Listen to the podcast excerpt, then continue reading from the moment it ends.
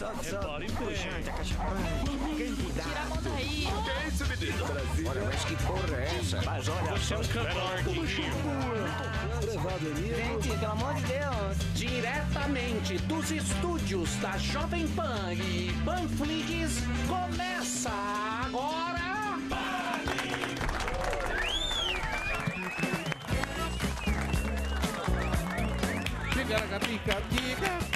Que alegria. Muito bem, muito obrigado, Gordão. Muito obrigado, meus queridos, diretamente dos estúdios em Desconstrução da Panflix.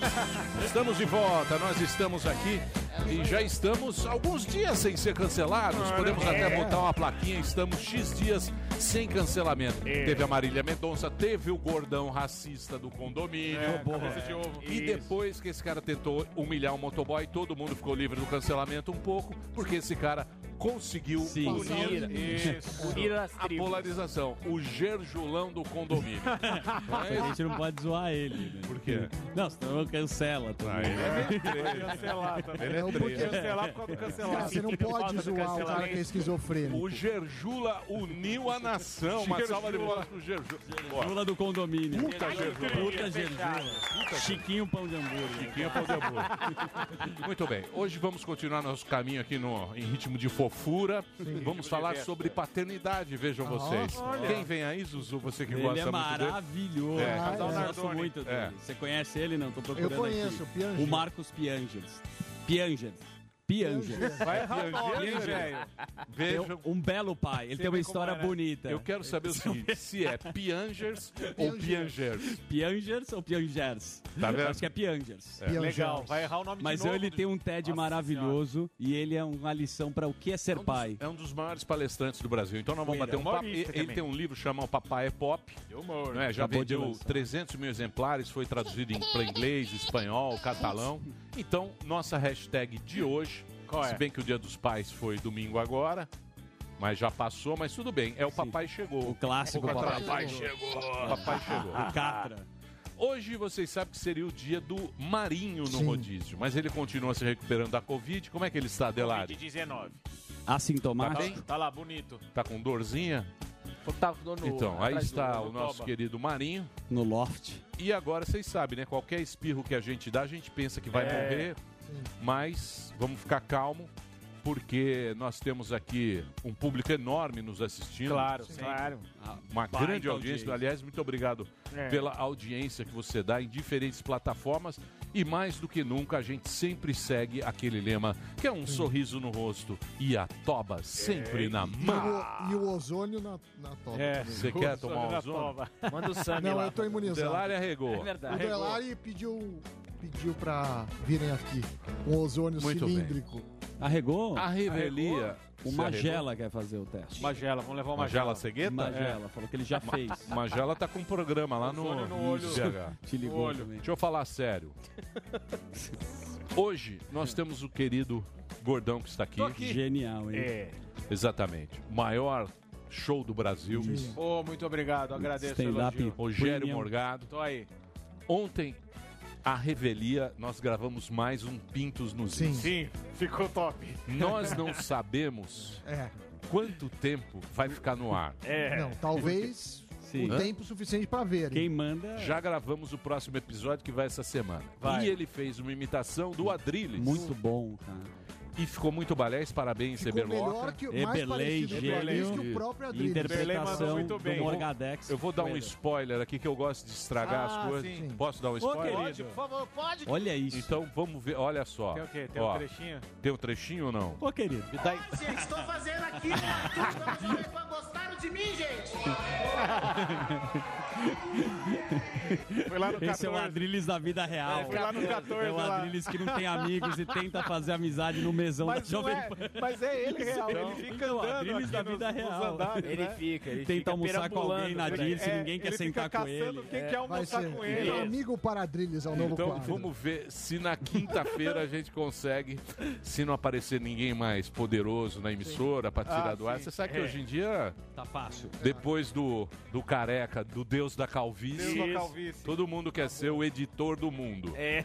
Então tem muita censura. Ah, claro. O editor do mundo. Exatamente. Voltou, a censura voltou à moda. Então a gente Exatamente. não sabe mas já tá aí o nosso spoiler, vamos ver o que dá. Sim. Zuzu, Opa! temos Aí, coronavírus hoje? Temos. Que beleza. Tá Bela tranquilo ou não, Zuzu? Tranquilaço. Bela jaqueta. Gostaram? Gostei É, da Mauro jaqueta. Jaqueta. Jairo Jaqueta. Eu estou, o Você tá programa tá, muito tranquilo? popular, Emílio. Impressionante. Assim, o que, o que a audiência. Fui correr no Parque Ibirapuera e fiz, eu contei pra você, um documentário, uma entrevista. Então as pessoas elas estão abordando, me chamando de Zuzu, que não era um apelido tão casual. Você não foi era. correr, Zuzu? Fui correr lá no Ó, parque. que elegante. Que elegante. Você também vai lá no Ibirapuera. E Caiu aí me nos corridos. abordaram. Eu tô com rinite. É. Eu não sei se eu tô com rinite ou se eu tô com O Covid. pessoal tá com essa dúvida, viu? Na audiência. Falou, será que É. o Emílio tá com corona? Tomara que não. Eu Tomara. pra que não. Por quê?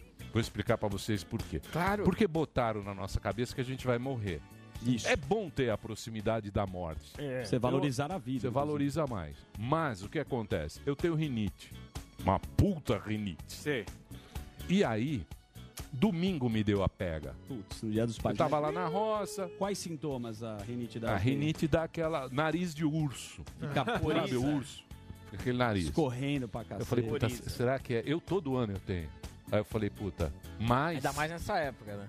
Sim, mas na terça-feira o Marinho teve aqui. É, Aí É. você já do ficou meu lado. Então eu falei, Almoçou na Dirce com o Emílio. Ferrou. Comigo também, do Também lado. com Alba. falei, ferrou. Dividimos o garfo. No domingo. Já fiquei triste, já comecei a ter calafrio, aquela Nossa, coisa toda. mano. Aí, eu falei, bom, amanhã eu vou na rádio, vou fazer o programa. Se eu tiver com febre, me retiro. Sim. Certo? Certo. Zuzu assume. Beleza, beleza. Mas não tinha febre. Não. Não. Só que o termômetro daqui, É. Você sabe que eu tenho uma um noia. dia é 31 e 1, outro dia é 31 e 5, Arminha. outro dia é 35. bingo. É um, esse São termômetro números que não são chinês. exatos. É. É igual Então, bingo. Isso. E aí você não sabe mais, porque antigamente o doutor Jean vinha aqui e falava, não, se Corre, tiver um resfriadinho, fique em casa. Então é tanta desinformação. Mudou muito, né? Você lembra estão que não podia usar máscara? Não- Depois não podia. não use É. máscara. Então a gente não sabe o que fazer. porra. Então eu não sei o que fazer. Mas estou sem febre hoje. Mas é o termômetro que Mas você pode ser um assintomático isso É, Isso, Não e é posso, termômetro, é a posso máquina estar do transmitindo. bingo. Mas tudo bem, vamos vamos, seguir lá. o baile. Ó, Desculpa temos- te interromper. Foi super é, pontual a sua interrupção, assim, É. rolou. Mais ou menos. Vamos começar com o Tony Chang. Esse cara, eu achei muito legal o vídeo dele, porque ele está na China. E a China, você sabe que é muito difícil tirar uma foto É, lá, porque sim. tem muita gente. No É. caso dele, ele mostra como é legal fazer turismo agora. Vai lá, Tony Chang. Shang bom. Fala Emílio, fala galera do Pânico. Aqui é o Tony Chang que tá falando. Aqui de Pequim agora, não tô mais em Xangai. E aqui eu tô no, no do Tiantan, né? O como fala, Paraíso do Céu. É um dos lugares também famosos aqui da China. E o que é legal, gente, é que nessa época da pandemia, todos os lugares turísticos de Pequim estão vazios. Então eu consigo tirar umas fotos legais, que não é só gente, assim, ó. Dá pra vocês verem aí, tá aqui, é uma parede do Eco. Ele tem uma acústica toda especial, é um lugar turístico muito legal, mas ele só funciona se você não tem muita gente aqui. Então eu dei muita sorte. O dia que eu vim conhecer tava vazio, eu tô super feliz. Aqui tem uma meio, metade da galera tá de máscara, metade da galera não tá de máscara. A situação de Pequim aqui tá controlada, eu vi com os meus próprios olhos aqui. O único jeito de sair dessa, dessa porcaria toda é ficando em casa, lavando bem as mãos e usando máscara. Não tem outro jeito, não tem vacina, não tem remédio. Pra sair da pandemia e voltar à vida normal, olha lá, galera. Use máscara. É nóis, pessoal. É isso aí. É isso aí, bichão. É viu? isso aí, Use bichão. máscara. Mas eu tá retomando na China. É a camisinha da AIDS. Tem que usar. Lembra da AIDS? Lógico. Você pegou essa época? Eu peguei bem pouco. Eu era de 80 e Eu pouco, peguei essa 90. época. um. Peguei um pouco dessa época, Ah, né? tá. a gente época. passava aquele rolo de sai esse papel que você. Sério? Passa, Papel filme? Puta, papel pra dar uma pincelada. Puta, época da AIDS parecendo Nossa senhora. Dava medo, né? É. Boa. Tinha aqueles Cazuza, mano. Nossa. Agora- terrível. Aqueles. Agora uma homenagem É, para... meu. Não, é Tinha sério. vários. Aqueles, tinha vários casos. Não, não. Tô, não tô zoando, é. Agora Vai querer era. agora me Só zoar. falta Agora tô falando que é o seguinte, o pessoal mais velho, o pessoal, é que a gente fala descontraidamente, aí parece que a gente tá desdenhando. Mas, Brown, você que é um cara educado, você entendeu o que eu falei. onde você queria Só que nego burro, como diz Nelson Rodrigues, Era eu tô outra lendo o Nelson Rodrigues, ele fala o seguinte, não adianta querer explicar pra burro, porque burro é igual capim. Tem muito. Então, o cara não entende. Olha lá. ó. Olha lá, ó, lá vem ele. Aqueles casos. Ah, eu tô falando aqueles, aquela, aquela doença foi Ah, na sim, época a gente sim, ficou sim. aterrorizado. Tá com ser tinha, cancelado agora, aí beleza. tinha que usar camisinha. tinha que usar camisinha. Com capota Pra sem essa capota. geração, essa, a minha geração, que é antiga, que Sim. pegou AIDS, lembra o que era, que a gente ficou também aterrorizado, porque não tinha vacina, não tinha tratamento, não tinha nada. Certo. Nessa época agora, a máscara é a camisinha da época dos antigos AIDS. Isso. Foi isso que eu quis dizer, única Gordão. E você Tenta já tirar quis, de contexto. Você já Não, quis tirar é. do contexto? Ah, ser cancelado, é. Não, não, o É. Emílio tá com medo de ser cancelado, por isso que ele se explicou bastante. Mentira. Tudo bem, segue, segue o baile. Não, é que você é burro meu mesmo. Deus. É que você é um gordo burro. Não Pode chamar de Não gordo. é eu que quero. É, Tem gordo do burro. Eu sou o quê? Gordo burro. Burro. Burro. Cancelado. Isso. Sem clima. Eu vou fazer uma homenagem pro Sami agora, porque Opa. vamos para um lugar que a gente raramente ouve falar, que é a Estônia. Diretamente. Ah, Estônia lá. Tem É o Paulo. Vitor. Paulo, Ele tá num Estônia. festival de música. Vamos Paulo para Matias. Estônia em homenagem ao Samidana. Opa, obrigado.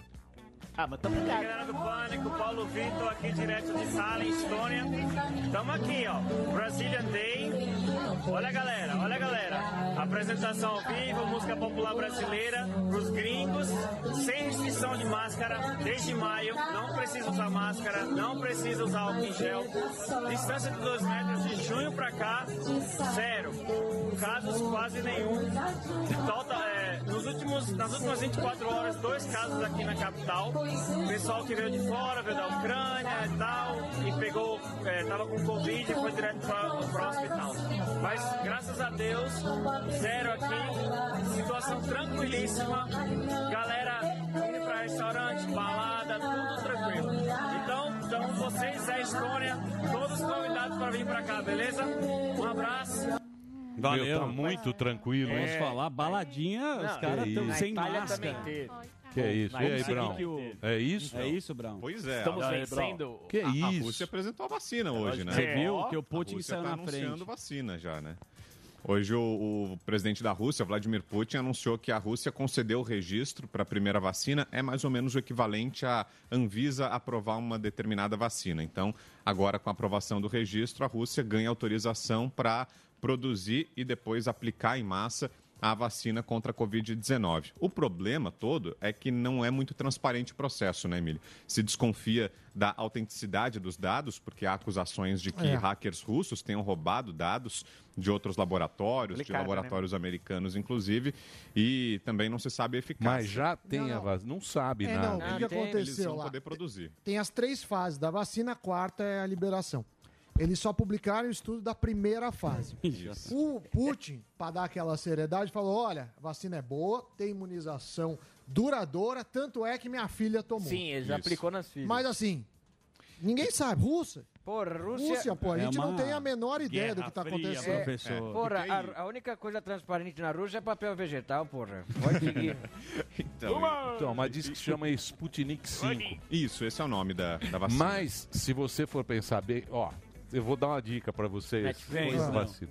Tem um filme do Gagarin. Gagarin foi o Ah, primeiro- Yuri Gagarin, Você assistiu esse filme? Tem um, Assisti. eu acho que tá no Netflix, é um filme russo.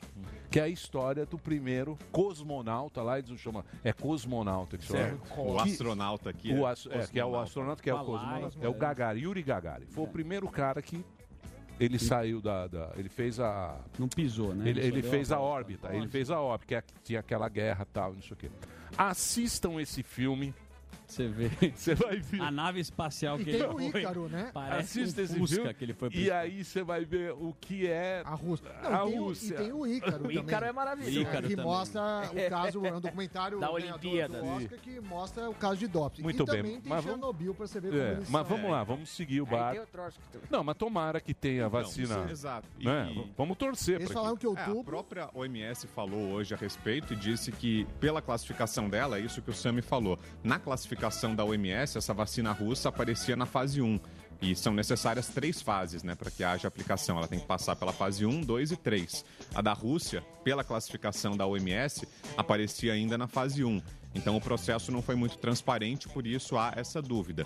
Mas o próprio Putin deu muita segurança, o ministro da Saúde dele apareceu ao lado, ele disse que a filha já recebeu, então Ó, mas você viu que o Fauci falou, né? O Fauci é o, é o médico Mandetta. Trump lá, né? Então, o, o. Fauci é o Mandetta do Trump. É o Mandetta lá dos Estados Unidos. Ele falou o seguinte, ó. Essa vacina é só 60 a 70% que Efetivo. funciona.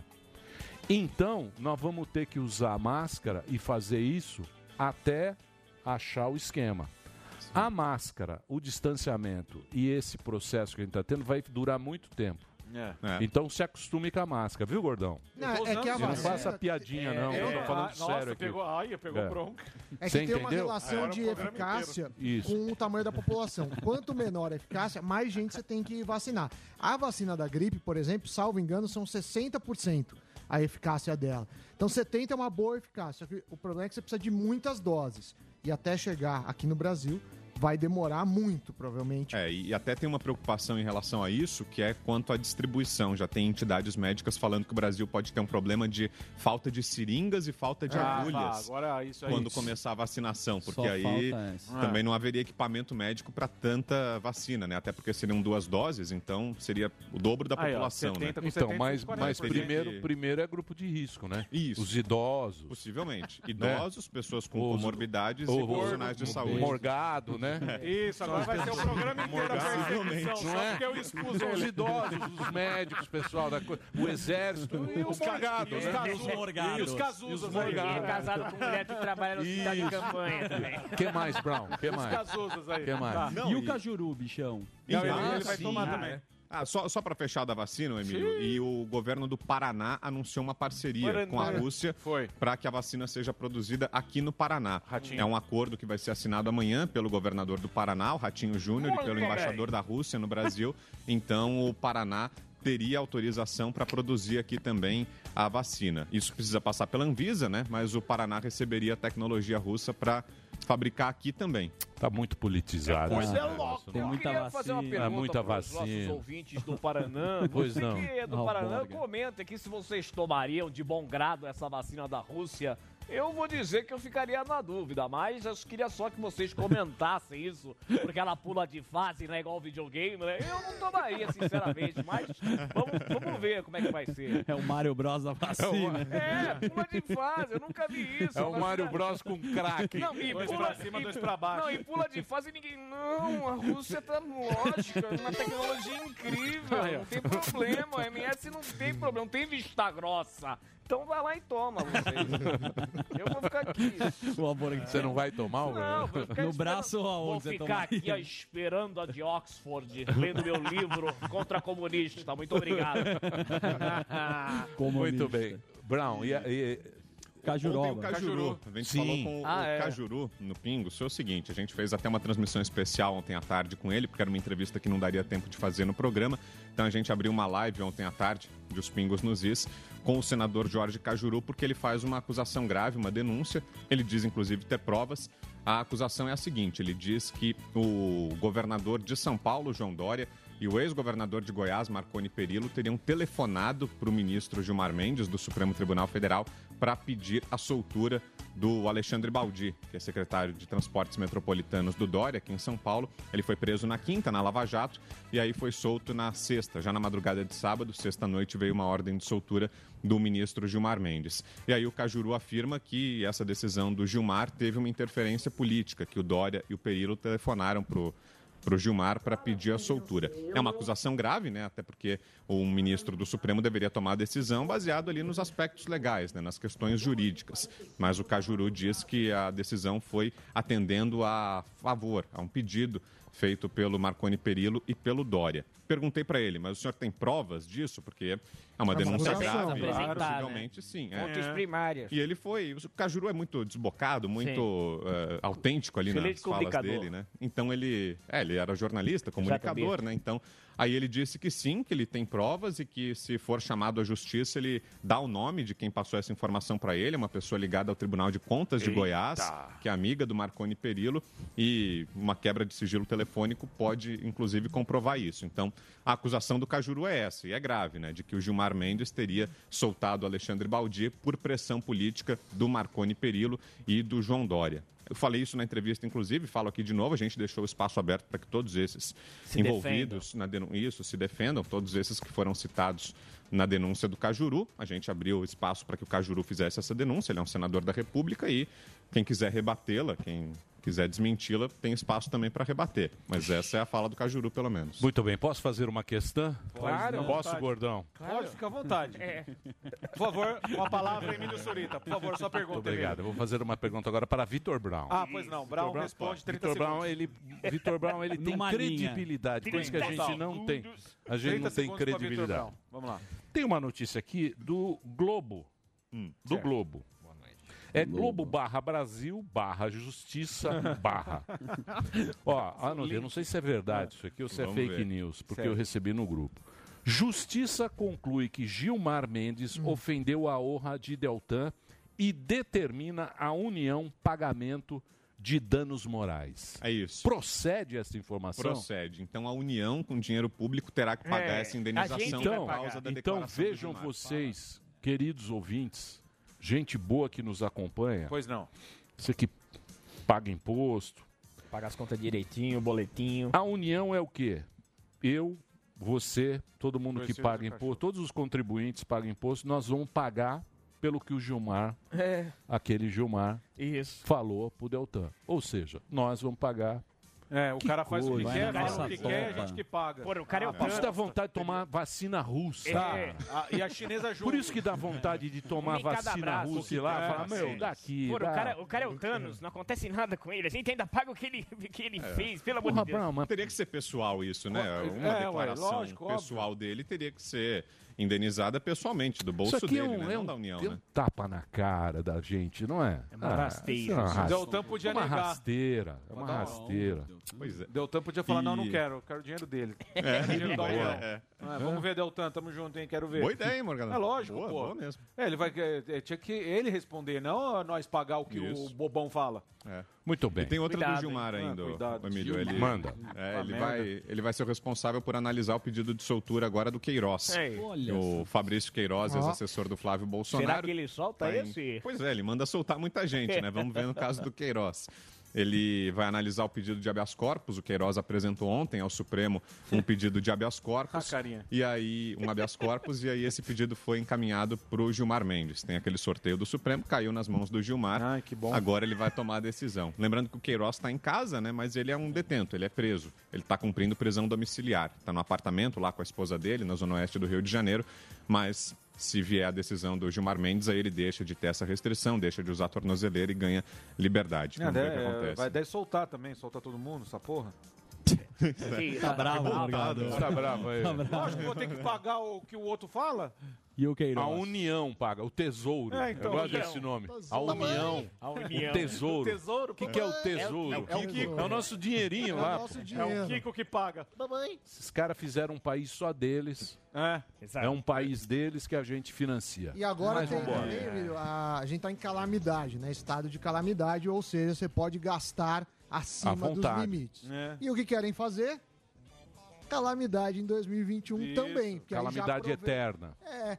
E Trump tem movimentado as bolsas do mundo porque ele vai, parece que vai sair o acordo aí de um trilhão de dólares para a economia americana. Ô, As bolsas estão subindo neste momento. O dólar que subiu muito, neste momento, é, R$ 5,41. Nossa senhora. Muito bem, vamos ao break. Obrigado, Brown. Hoje Valeu, teremos gente. pingos, Sabe, sabe? seis da Ah, hoje tarde. tem uma boa no Pingos, hein? Hoje. Ah, o sanfoneiro da live. Sim. o Ah, é? Ah, da, não. Da Aí Embratur, sim? Gilson Machado. Aí que vai sim, falar hein? do turismo, né? O pacto do turismo aí, a pandemia como Uma loucura, o turismo. Brasil inteiro, E é o mundo sanfoneiro inteiro da quer vir Vai pro Brasil. branca. O mundo inteiro quer vir pro Brasil com aquelas imagens de Copacabana lá que, que eles Agora fizeram vai lá, aquela poder, homenagem. você viu que vai você Não, viu? agora o Você mundo- vai poder É. reservar por aplicativo, você Sim, viu isso? marcar horário Você na vai praia. marcar, marcar Maravilha. e é organizado. O Mandrião. Cada um nos seus Mandrião. quadrados. Isso O é Mandrião, o Mandrião, É. ele fez um trabalho de turismo pro Brasil É. excepcional. Agora a culpa é minha aí, né? É inca- O, o Mandrião é é, foi incapaz, né? espetacular. Picareta, Sim, né? claro. Inacreditável. Agora, porra, Mas é isso minha. devemos, devemos ao, ao- ao Mandrião. É lógico. O Mandrião fez um trabalho Agora é fenomenal. minha dessa porra aí. O mundo inteiro quer, tem fila de espera. Fala Brasil, o mundo inteiro fala, opa, vamos lá que tá bom. Tá uma beleza lá. Parabéns. Mandrião, parabéns. Se não fosse a pandemia, Isso, tava parabéns. bom. Tava subindo É essa isso. porra aí. E o contrário também, né? Os brasileiros que querem sair do Brasil também têm dificuldades. Nem né? pro Paraguai. entrada Nem pro Paraguai. É. Pois é. É, beleza. fica andando de cavalo, É. né? Dando Toma- gripezinha. É isso aí. Muito obrigado, Mandrião. Muito bem. Vambora? Vambora, seis da É tarde. isso. Então Fechou, hoje, hoje, seis da tarde, tem os pingos. Vitor Obrigado, Vitor Brown, sempre trazendo informações aqui pra gente. Valeu, meus amigos. Posso pro break? Opa, por favor. Tem o João Kepler. É isso? O Kepler vem aqui, o anjo Ó. investidor? Ah, Puta, ele vem dar é uma bom. dica boa pra você, ó. Que Ah. dica Sim. bacana. Empreendedor. Eu tenho uma pergunta boa pra Para fazer ele. pra ele. Eu tenho a pergunta de um milhão de dólares dólares. fazer pro João Kepler aqui na sequência. Aí Boa. sim, hein? É um curso que ele vai divulgar? Ele faz o curso, mas eu farei a pergunta de um milhão de dólares. Tá certo. Pode Um ser, milhão? Pode ser, Milhão. pode ser. Vamos aguardar. Pergunta de um milhão. Vamos ver, Então- aguardem. E, e o Guga Noblar também? Tem o Guga? O Guga vai falar Tem da? Michelle e do... É, vai falar, né? Ele vai vir. Vai Então, então próximo dele. bloco. E, e hoje também teremos Ah, o Marcos. como ele... Qual o sobrenome Não dele, sei, Emiliano? você que. Não, Você que ou- apresenta. É Você ou Piangers? Não, não sei. Você Eu acho que é Piangel. Você que Você costuma dar nome errado. Não sei. Fala aí o Tá nome. deixando na cilada. Professora Arlene Arlene. Arlene? Eu vou mostrar o Qual- vídeo. no- Mãe inteira, é Arlene. Olha, é Arlene. eu te Chama ele de Almir. Olha, meu nome está errado, Paga o almoço. No primeiro bloco você fala Arlete, eu tenho guardado. Não, não. Arlene. Você quer que eu mostre ou não? Tá lá. É só o colocar o play. Boa. Daqui a pouco o João Kepler. Chama ele de Almir. João Kepler e a pergunta de um milhão de Ah, dólares. Você que está querendo Tá se dar bem na vida. Já já a gente volta aqui na Jovem Pan. Mais uma vez, vão nós para Vitor Brown. Aê, Brown. Seis da tarde, os Grande pingos Vitor aqui na. Jovem Pan. Já já, já.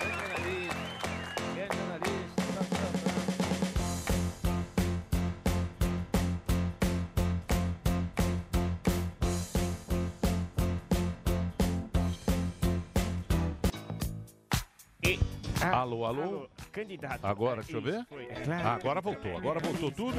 Estamos de volta aqui na programação da Jovem Pan para todo o Brasil. Muito bem. Ó, da última vez que ele veio, eu gosto de trazer essas coisas que pode ajudar quem está nos assistindo, porque a gente tem uma grande audiência, olha galera, Olha ó. lá. Grande É, tour no é, Brasil, agora fizeram do- aqui, ó. Pessoal do Manaus, tem, tem a nossa. Olha lá, ó. Manaus. Manauara. Tem a menina do Reino Unido que agora parece que caiu, olha lá, o Igor, ó. Toda essa galera no Brasil inteiro, Amazonas. Suécia querido, toda essa galera. E é o seguinte, nós temos aqui o João. Kepler, que está aqui, é o Nossa, Anjo Investidor. Já teve várias vezes aqui no programa e ele lançou um curso que está no www.niu Cursos. N-I-U Cursos.com.br. Ele já teve aqui dando a dica no Pânico e ele faz lá com, com, com o Ivo, né? Com o Pedro Ivo. E é um curso muito simples, muito fácil e muito inteligente. Por quê? Porque nesse momento de dificuldade está todo mundo querendo achar um caminho, encontrar o caminho. E o João é um cara que, porra, tem mais de 500 empresas, fez lá aquele o reality dele que foi um O grande Anjo sucesso aqui, Investidor. fez na TV aberta, e tal. Tá bem na segunda temporada. Você vai fazer a segunda? Boa. É? É bem bacana aquilo lá. E a gente tem uma ideia ali, porque você já fez muita coisa que não deu certo. Claro. Porque faz parte do negócio, não dá certo. Né? Aprender isso. Isso, isso é empreender. Então eu queria que você agora me respondesse a pergunta de um milhão de dólares e não. E depois o cara vai lá, certo. Entrar no curso. vai entrar no curso. Sim.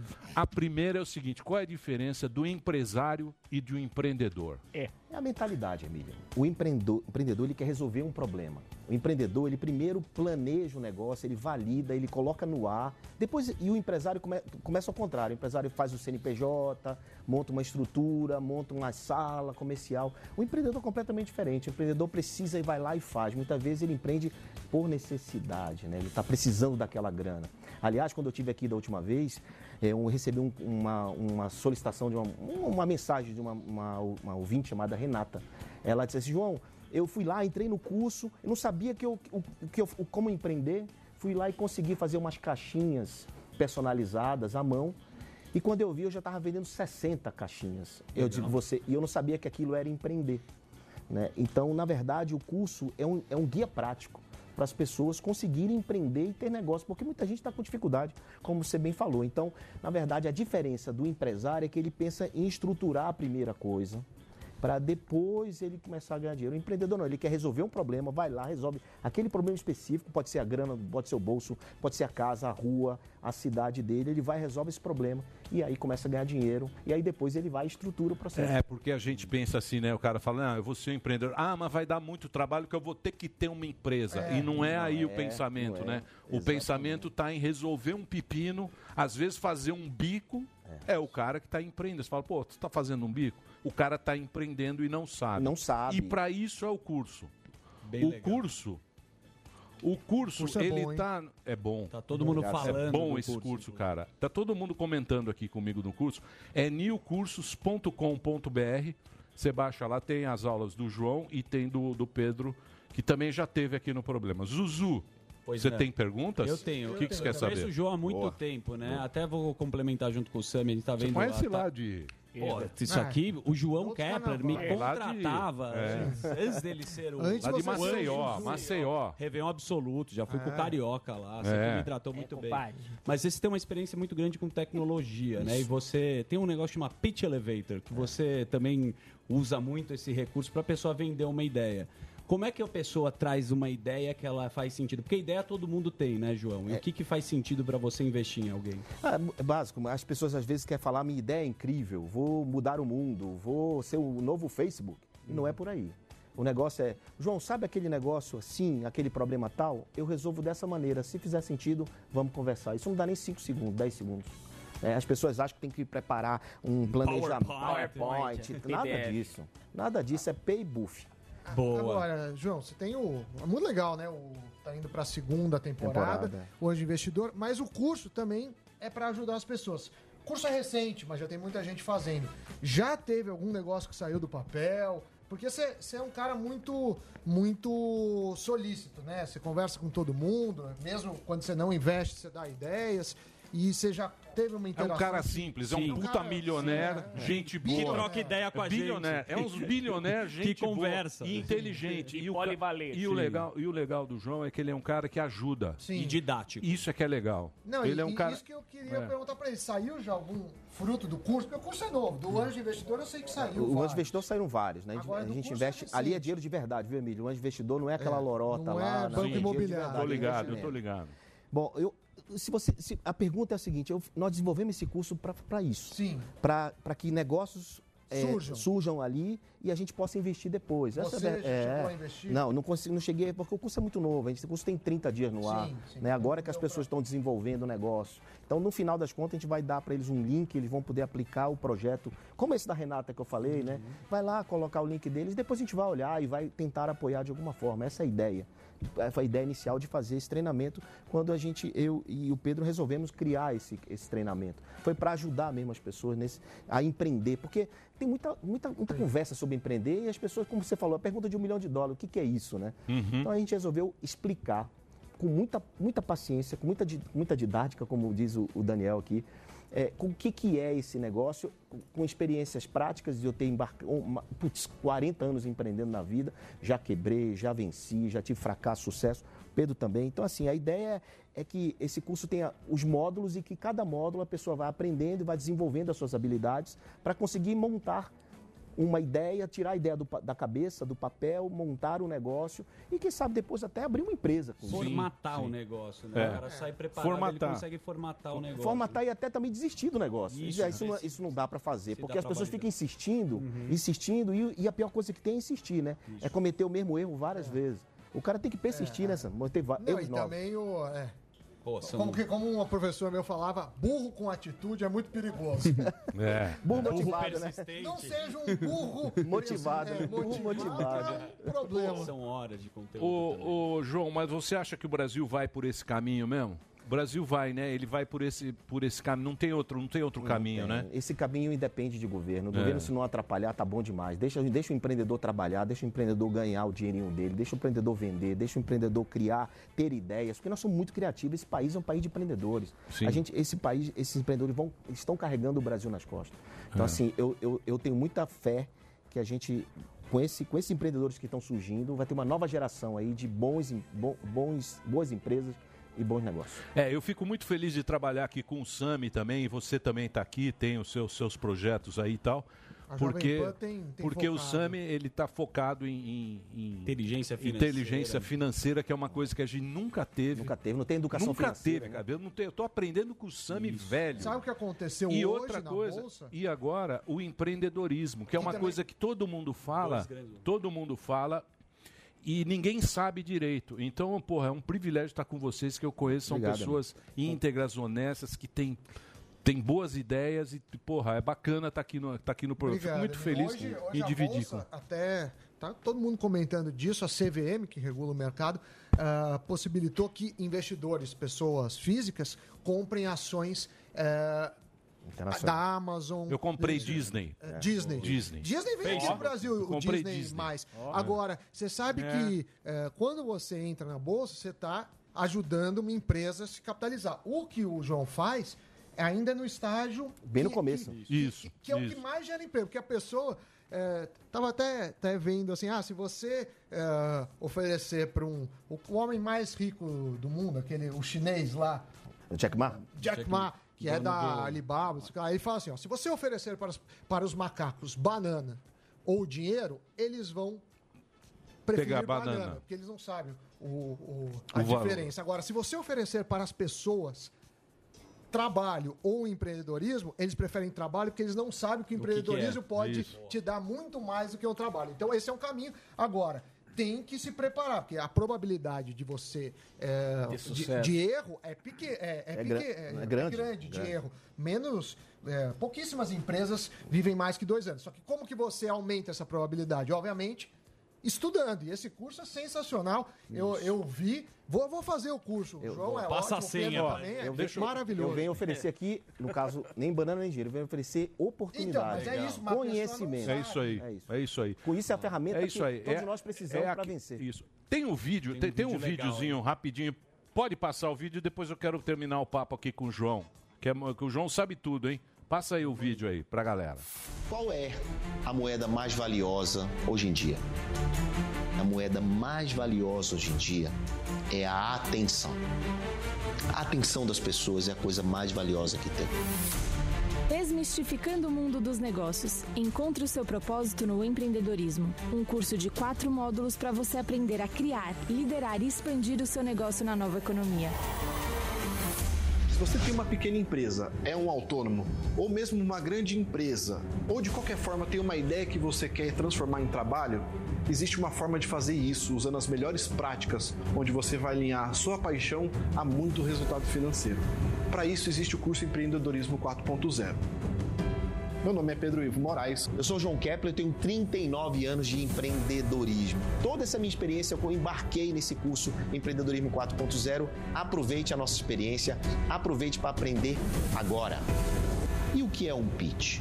Pitch é uma apresentação.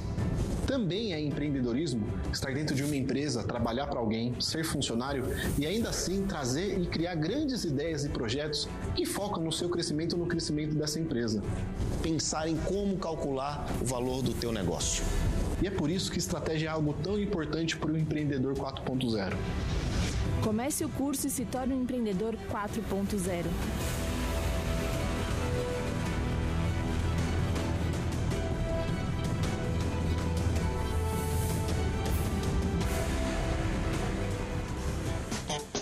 Muito bom. Muito bem. Então tá aí, ó. É o seguinte, como você viu aí, o João tá lá, junto com o Pedro Ivo, que também, pô, é um cara que, sabe, ele trabalha com grandes empresas, ele é um, um consultor da- de grandes empresas. O cara manjo, manjo muito e o cara é muito gente fina. E é uma oportunidade que você tem de entender essa palavra, que a princípio é complicada, mas assistindo o curso você vai entender tudo de empreendedorismo. Então a gente pede para que você entre agora lá no site. Você dá sempre um- uma uma molezinha que tem um desconto, né? Para quem fizer o curso é Pânico 10. Não podia vir aqui sem dar o desconto. Ah, né? tem um descontinho, né? É. Não é caro, não. Tem O que- curso não é caro, não. Menos de um, um real por dia. É, não, não é caro, não. E você vai ter dois caras top, sabe? Você vai estar lá, vai dar aquele empurrão para você. E se você não montar empresa, você já sabe o que é, é o conhecimento. É a ferramenta. É aquilo que você Porque matou. Esse que é o problema. Quando você só tem martelo na mão, Emílio, você acha que tudo é prego. É Você isso aí. Estão pedindo para repetir o site, Emílio. O site é www.newcursos.com.br newcursos.com.br Eu queria dizer uma última coisa, é que você, você falou assim, quando o cara já sabe, eu digo se aquele que pensa que sabe tudo não sabe de nada. Tá, mas a- você sabe. e as- não, eu digo as porradas que as pessoas que a gente leva, Ah, sim. vai aprender. Então o cara vai, olhar, eu não vou fazer o curso porque eu já sei. Uhum. Na verdade não, ele vai ter que fazer o curso para aprender de novo, Aprimorar. Sim. aprimorar, se reciclar, Sim. né, e se reinventar. Isso é que é importante. Sim. E você sabe muito bem disso, né, João? Exatamente. Pô, João, eu gosto de você. Você tem um astral positivo. Você tem um. Conheceu, esse cara é bom, hã? ele é bom. tem um, ele tem um clima Ele é legal. raiz, aqui. não é Nutella. Obrigado, Skin viu, João? game. João Obrigado. Kepler, top aqui. Então Boa. entra lá, Pânico 10. emilcursos.com.br, Pânico 10, vai dar um desconto pra você. Eu, se eu fosse você, eu faria isso. Agora, depois de falar com o João, vamos, vamos para um socialista. Sabe Que contraste, né? Que contraste. contraste? É um contraste maravilhoso, Um né? contraste, vamos falar com, com um homem que. Guga com o Guga Noblar, nosso querido Guga Noblar. Olha lá, olha lá o Guga. Tem Fala, Guguinha. olha lá. Pô, tá, tá com o microfone bonito aí, hein, Guguinha? Tá vendo? Feito na Rússia. Também.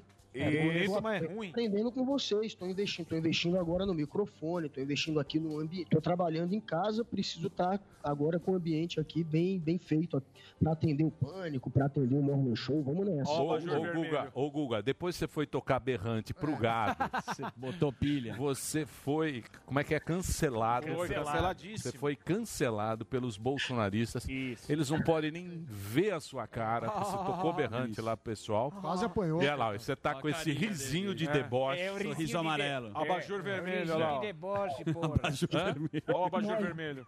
Depois da gente pedir pro Alba Carabina que defendeu. Todos nós, Emílio, todos nós estamos sendo cancelados, né? Todos nós aqui. Eu quero fazer parte aí da galera. Tá todo mundo sendo cancelado, é minha vez também. Eu tô sendo cancelado já há muito tempo aí pelos bolsonaristas, agora a coisa ficou mais pesada. Eles estão magoadinhos. Mas, gente, fica, fica tranquilo. Eu não vou repetir isso aí pelos próximos meses. Eu tô trancado em casa, eu não vou incomodar mais. Só quando eu falar aqui no pânico. Quando eu falo no pânico, eu incomodo também. Não, não, mas você sabe que você tem sempre a sua cadeira aqui, porque Sua isso voz. é a sua Democracia. voz, isso que é a democracia, a gente sentar, conversar, trocar ideia, porque no final o que a gente quer é, é que o Brasil resolva. Se bem que tá difícil. Brasil acima de tudo. O Brasil não vai nem fuder.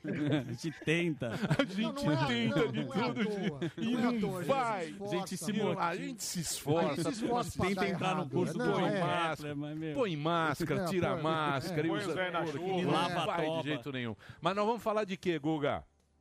Bom, Emílio, vocês estavam dizendo aí que a gente não pode ser um burro convicto, a Ah gente lá. também não pode ser um cego convicto. A gente tem que abrir os olhos para o que está acontecendo. Olha Né? E a gente viu essa reportagem da Piauí recente que mostrou ali um complô do governo do Bolsonaro, um dia em que ele pensou, inclusive, em intervir no STF.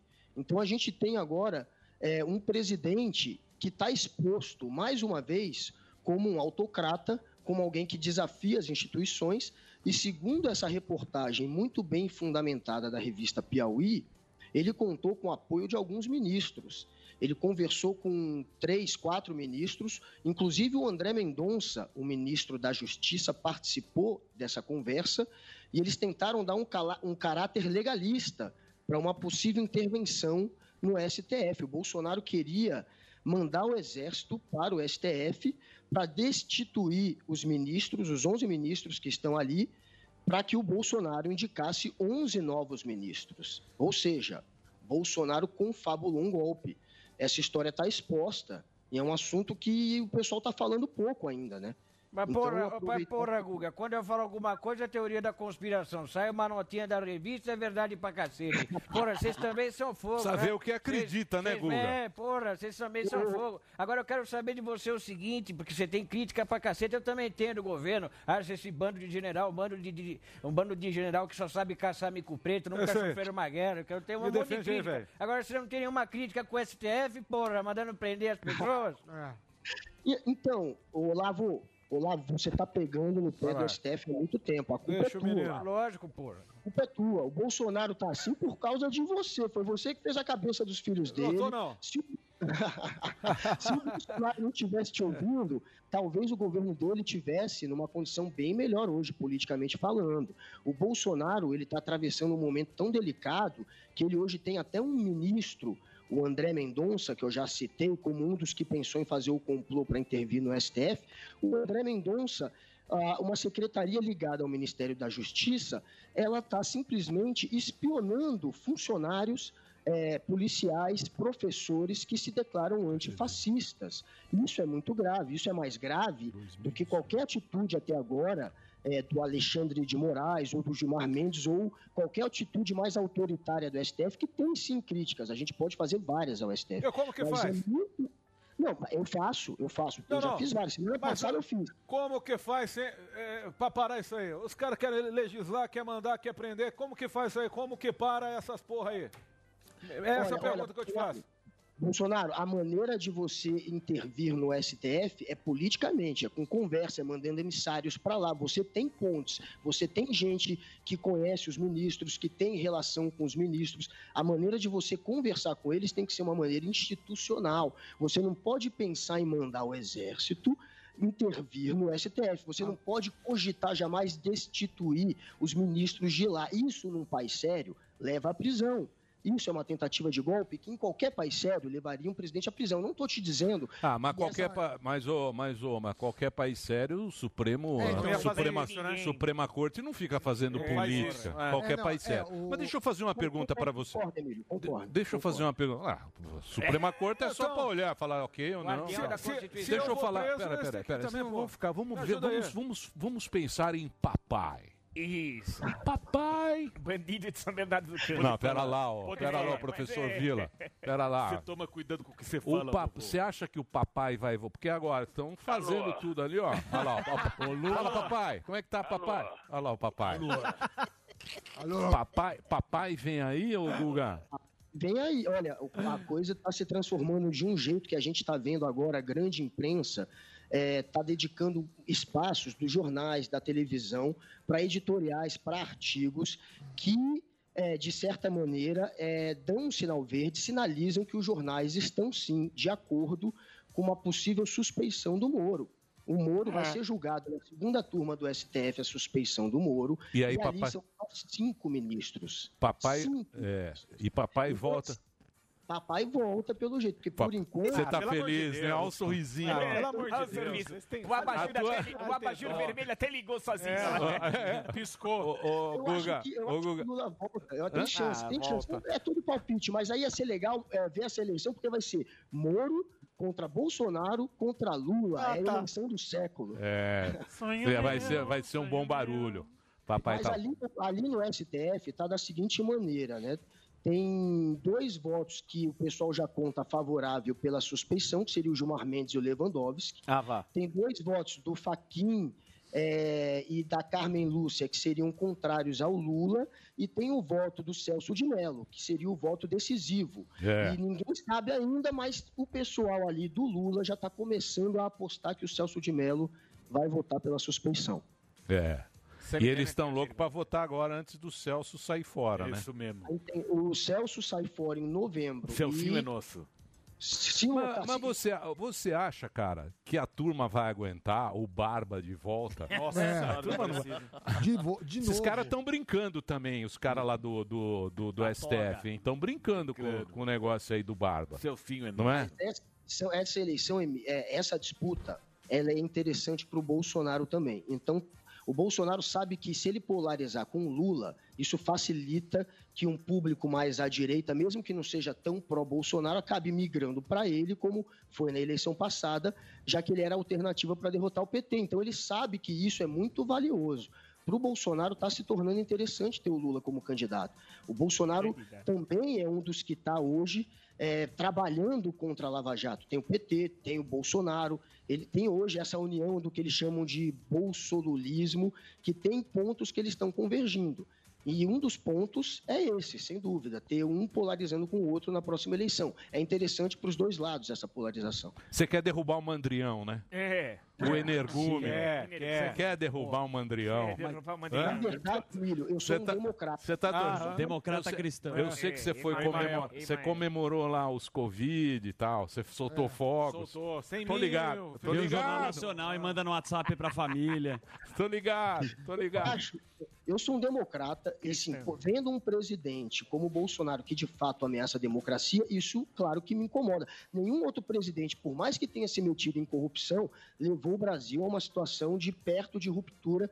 Desde, desde 88, pelo menos, a gente não vive um momento Ô, desse. Guga, querido, tudo bem? Adriles falando aqui, tudo bem? Deixa eu te perguntar, o que de fato o presidente fez que ameaça a democracia. Não, saiu não vem, na- não vem saiu na Piauí. Não É, vem saiu- falar da... Piauí. Não, querido, olha eu quero Piauí saber. ali. E diferentemente, a, o Saiu na STF, Piauí. você sabe que o STF tem tomado sim atitudes antidemocráticas. Você tem críticas, você fala que tem crítica, mas você não fala dele, querido. Suécia. Adriles, Adriles, olha só, você adora bater no STF também, você é um porta-voz hoje dessa narrativa anti-STF que coloca as instituições em colisão, em colisão mesmo, né? Então, assim, a, a gente vê que, na verdade, quem é o motor de todo esse atrito institucional, claro que o STF está cometendo alguns excessos, mas o Bolsonaro ele não pode se meter lá de uma forma autoritária. O que, que o Bolsonaro tem feito? Ele tem sim dito, antes mesmo de ser eleito, ele dizia que não tinha preço pela democracia, que a democracia não resolveria o país, que era necessário matar 30 mil. Depois de eleito, ele falou, teve essa história da Piauí, junto com a história da Piauí veio o filho dele, o Eduardo Bolsonaro, dizendo que não era mais uma questão de se ia acontecer, mas de quando ia acontecer. nada, a gente querido. viu que a gente viu que o Augusto Heleno teria dito, inclusive na reunião, que ainda não era tempo de acontecer isso, ou seja, que poderia vir a acontecer. O- um dos ministros, o Luiz Eduardo Ramos, teria concordado, inclusive, em mandar o Exército para o STF, afinal Mas de contas, não ele mandou, achava que tinha sido um não excesso mandou. do S- Não mandou, mas só de você cogitar, só de você conversar com ministros, só de você ter um ministro da Justiça, aquele papo de artigo 142, vocês lembram disso? De Exército Poder Moderador, foi exatamente na época dessa reunião é, relatada pela revista Mas o. STF tem feito Esse e o Adriles é não maravilhoso. O Adriles Esse ele Adriles, fica é, complementando. ele- Ô, Guga, deixa eu te ajudar aqui. manter. encerrar. Vou encerrar, Fazer o break. depois eu te ajudo. Vou te mandar no WhatsApp. Ô, Guga. Você responde no programa. Ô, Guga, sabe que eu tô com saudade? Eu tô com saudade dos nossos almoços na Dirce, É. cara. Me deu uma saudade de você agora. Hã? Que maravilha. Eu, eu vou aí, eu vou comer aquele tomate com coração de galinha, porque eu como tomate, três ovos daquele Puta prato esquisito. E, e- É. e- e coração de galinha. Eu tô com saudade desse almoço também. É. Em breve eu estarei aí. Eu sei que São Paulo tá melhorando. Genocida. Um aí e a gente almoça lá, Emílio. Saudade de vocês todos, Sandro. Grisalhão. Obrigado. Saudade! O Guga tá lá, ele tem o canal dele no, no o canal dele no YouTube, que é Guga Noblar, onde ele toca berrante pro gado. Maravilhoso. Põe pilha nos caras. Fica em casa, mas toca o berrante. Isso, o berrante não passa É. cuspe pra ninguém. não- Berrante com máscara. Eu toquei o berrante dentro do carro, eu não saí exatamente com medo de Mentira. os parados e pegar o Covid. É. Eles jogaram água dentro Tá do meu carro, eu fiquei em pânico. né? Mamãe falei Nutella. Não, você. É, olha ele lá. Deixa eu falar. Olha ele no carro. Vocês são tudo canhoteiro sincero. É, o pior que das existe. velhas lá, É. as velhas, Olha lá, ó a coitadas. senhora, coitada da senhora. Soprando o bagulho nas velhas, que É. dó. Eu vi um isqueiro dentro do carro. Olha o cara lá, ó, metendo Covid no É, gado. no grupo de risco lá da senhora, velhas, só, é. é, da tia do WhatsApp. Bolsonaro genocida. Muito bem. Então aí está o nosso querido baseado na revista Piauí. Sim, claro. Porra, se você pegar a É Piauí. claro, querido. É a Suécia. É igual É a Suécia. o- Tem moral, a Piauí Porra. tem moral. Tem, nossa, ó. Dona do Piauí é fo... Fala, Piauí falou, bicho. Tá falado. O mundo para. O Trump deu entrevista pra É. O mundo para. Mas não foi só a Piauí, eu dei um Não, histórico não, claro. de, de, de outras Não, coisas que o Bolsonaro É, a fez. Folha também. Ô, ô, ô, Guga, obrigado, cara. Obrigado pelo papo. Puta, eu tô com saudade mesmo de você. O Guga é um moleque legal, gosto muito dele. Ele é e depois nós vamos, nós vamos trocar uma ideia aqui no programa. Obrigado, Guga. Guga Noblar, diretamente de Brasília. Twitter dele pra você xingar muito é arroba Guga Noblar. Isso. Valeu, Guga. Um Coloca abração, a hashtag cara. Bolsomito, Valeu. que ele Isso, gosta. Bolsomito, que ele É, gosta. é, é, é. Ele adora o gado. Ó a galera aí. Muito bem, temos a galera Ó, aqui. galera aí, Ó, que Eita, turma é, legal. Brincadeira, meu. Ficou legal isso aí. Brincadeira. Samidana, eu quero estudar economia. Pode me ensinar? Aí, Ó, ó, o cara tá da? Suíça. Ó, Quem mais aqui? Tiagão. Suécia? Suécia, querido. Tinha uma menina Tem o do Barbinha. A moça ali, ó, no Vários meio. na meiota. rapazes. Tem a, mo- a moça no meio dos, olha, olha, olha o imperialista. mal ali, acabados com a ali. ó. E um... Yamaguchi. Yamaguchi. É. Aquele deve ser amigo do Olha Constantino. o com a bandeira Leonardo, dos do, Estados o Unidos, Leonardo olha. Souza ali. Nossa, gente, parece comigo, Leonardo Souza, gente, ali embaixo. Pelo amor de Deus, nossa, eu tô com tanta saudade de vocês. O Jonatas tá com a bandeira dos Estados Unidos, deve Gustavo ser amigo tá- do tá Constantino. Muita É. gente. Peraí, tá deixa eu de- só perguntar uma coisa. Pergunta uma coisa. Eu quero saber o seguinte: tem como tirar um pra falar com um, independente dos outros? Porque se você vai falar um, fica muita. Já cinco aqui eu não aguento. Ah, dá pra puxar um? Simba, eu vou quicar da tela. Eu Isso, quero falar fica. com a Ó. Fer Yamaguchi. Aê. Que é uma menina linda. Japonga. Ela ficou com vergonha. E saiu fora. Tá e Legal. fez uma carinha, olha lá, ela tá com vergonha, uma menina linda. Primeiro dá deixar ladies always first. Não, mas você vamos lá. ver. Ladies always first ou não? Não, mas os é, caras não, é fazem- repete, repete. É, Por favor, senhores, não Mas falem chama em ela, cima. então. Eles enganam. É, é uma, é uma tela só que eles põem pra migué. aparecer um monte. Eu acho que eu conheço essa moça. Não, não tem Eu duas páginas. com camisa do País Saint-Germain. Fazer um break, meu. Fazer um break? Não, mas não vai falar com a moça? Ah, Oi, Fê, ver. tudo bem, querida? Aldelari. Ó, criança. Tem uma criança aí? Quem tá falando é o Wagner. levou a família, mano. Aqui, ó. Isso aí. Não, não dá certo. É meu pai. Você sabe que a gente tentou. A gente tentou. Não é que a gente não quer dar voz. Não dá certo. Não dá, criança Basta falando. tentar, vocês estão percebendo. É do meu É que o certo era pedir pra todo mundo desligar o microfone e só a Fernanda ligar. É do meu pai. Esse é o, é o anão. É a Léo. criança. É, não, é a criança. O anão. É o gigante Léo. Gigante. É, pô, eu detesto o Papai Noel, ele escraviza o anão. o único cara que imita o anão. Pãozinho. Onde tá o, o gigante Léo? tá lá no Rio, lá. Então eu adoro ele. Ele é da hora. Eu também gosto Eu do adoro. gigante. um abraço, gigante. A filha tá maior que ele. Ó, Tem um cara Zé Graça.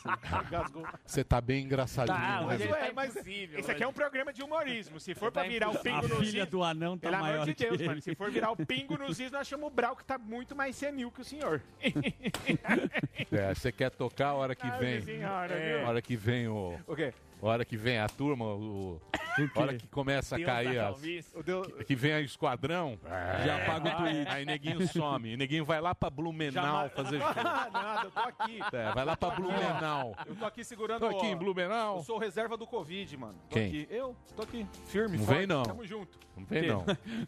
Covid também pediu pro padre rezar. Deu um puta azar, né? O cara deu, um puta azar. Ele, os caras estão enchendo tanto o saco do Marinho. É, foi mal Ele olhado. pediu isso a bênção Estão enchendo padre. tanto o saco dele, essa audiência. Por quê? Ah. Porque os caras estão. Porque é pandemia, tá Ah, todo não, mundo é. triste. Muito bravo. Tá- Tá tá- todo mundo testas triste. franzidas. A gente tem que pensar que a gente tem que. Eu rezo, eu falo Todo obrigado. dia. Nossa, eu falo gente. obrigado, senhor, que eu tenho trabalho. A gente Sim, vem aqui, trabalha. fa- Tá todo mundo muito nervoso. É. Tá. O Marinho pediu pro padre. Qual deles? Tem que ver O qual que a gente padre. fez, Tem um padre aqui. Veio um Ele padre. entrevistou o padre. Eu Ele é. põe uma benção aí que a galera Botaram tá tanta pilha no Marinho que ele pediu pro padre Ajudar ele. rezar pra ele. Falou, padre, puxa uma oração aqui. Puxa. Pediu. Eu falei, Pediu, né? juro por Deus. Daí. Pegou Covid. Padre né, chorou. E pegou Covid. Pegou Covid. Na É, sequência. Pra você ver o Tá- que tá é o tenso. mal olhado, o, que, o, que é, o que é o pensamento negativo. Que coisa, hein? Tá complicado. Mas tamo aqui, firme e forte. Que é uma bunda, não Tem um áudio. Deixa- tem um é o que eu falei. Os caras vão começar a zoar, Falei, viu, Delari? é. Não é Pega o o dedo, cuidado. É Deixa o eu te falar. Pega o CPF desses caras. Pega o CPF. Não, Vai não direto é. Neguinho, Supremo. Neguinho vai, olha lá, o Emílio cancelado, olha lá, Olha lá. Gustavo Fernanda Andrade, do Pará. Orixi, Olha lá. Tem um cara tomando um café sem Oriximiná. camisa lá, o Leandro. Tá cara desagradável. O cara, tem, o cara pintando o rodapé, mano. Ô, pintando, ô Zuzu, ô Tá Zuzu. Não queira puxar. Um pequeno o quê? Você vai agora É, tolir, agora- você vai me Ele tolir, vai tolir também. todo mundo nesse Não deixa o Morgado fazer uma piada. Ó, Nossa, seu amigo, é seu amigo velho rico, Flávio Rico, acabou de anunciar que Léo Dias vem para a Jovem Pan. Ei, É. Eu ouvi pra Terça-feira. Jovem Pan, terça-feira Diário, estarei não, aqui. diário. Mas terça-feira eu venho falar essa novidade aqui pra vocês. Anitta na Itália. Anitta. Ele tá impossível. Tá. Ele tá Ele tá tomando energético. É, ficou magro agora. Tá magro e lindo. Deixa eu falar. tá vendo pinta. Ele Daqui fica a feliz. pouco, É ele. Morning. Agora, deixa eu te falar. Tava gordo, triste. Triste, É, não era sem canse- respirar. Era, era canseira. Peraí, calma. Palhaço é Agora, Era Suava. tá palhaço sem Tá fizeira. Daqui a pouco. Denilson Show. Não. Tá driblando todo mundo. Daqui a pouco vai querer ficar lindo. Ah, não. É, esse Agora. Vai ficar com o abdômen trincado. Então vamos fazer o quê na sequência? Ah, você não sabe? Que? Ah, vou deixar você Não, anunciar. não, vou deixar você. questão. Não, vou deixar você anunciar. Almir. Você anunciar. Você conhece ele? Marquinhos? Eu sei. Marcos Eu Piangers. Piangers. Piangers. Piangers. Piangers. Como é que é, Sammy? Eu acho que é Piangers. O cara é fera. Eu sou muito fã dele, Miro, falando sério. também. Vai dar aula. A gente tá Então, precisando um pouco de saber. Fazer o break. Daqui na a pouco sequência, quem? a gente volta aqui na programação da Jovem Pan. Já, já.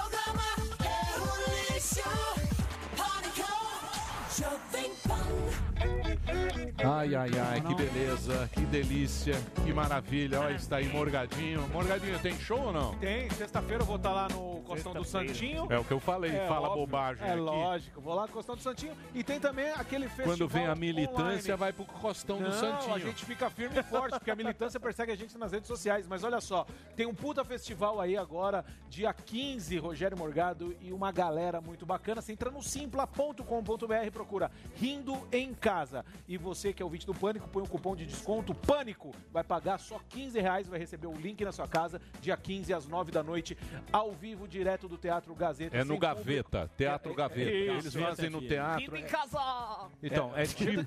Não, é tipo. Não, é legal. É muito ti- bacana. É Online. tipo, tem essas lives dos cantores e tal. isso, isso. Eles fazem esse show ao vivo na live, mas a grana vai pra pessoal que trabalha no teatro. Produça. tal, É, e abrir o teatro aí não vai mais, e é muito gasto. E o pessoal Mas diz que vai abrir o teatro É, agora. Por enquanto ainda não, né? Então a gente tá fazendo isso aí. Ah, entra lá, simpla.com.br, rindo em casa, dia Rindo em 15 casa. com o Rogério. Rindo em casa, gente. Então, me parece que vai abrir já, né, Sami? Eu, eu ouvi Ah, dizer que vai abrir. querendo- Então, porque diz que vai ser assim. Eu achei interessante a medida. Por É. exemplo, ao invés de você tem casa cheia, 100%, faz duas sessões, Sim, meio a meio. 50%, é e aí, mesmo. pelo menos, toca o negócio. Claro. Tomara que. Tomara que dê certo isso aí.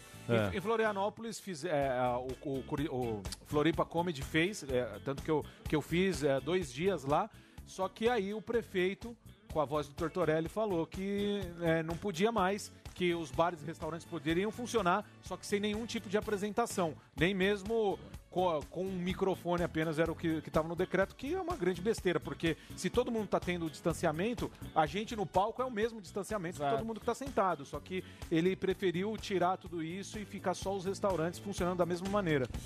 Me ajuda aí, meu. Poxa vida, prefeito. É o Ele fala Tortorelli? assim, ele fala desse Ele jeito fala Tortorelli, mesmo. Tortorelli largou, largou, Pô, o Felipe Xavier. triste, Não eu é verdade. É. Que é, ele foi pra Transamérica. sozinho. É sério. O Felipe. Xavier tá triste. Eu tá vi ele gravou sozinho, triste. Você tá ligado. brincando. Ô, Morgado, você Foi pode embora. All Star e tênis, o Felipe Pulou- Xavier. Pulou do cavalo.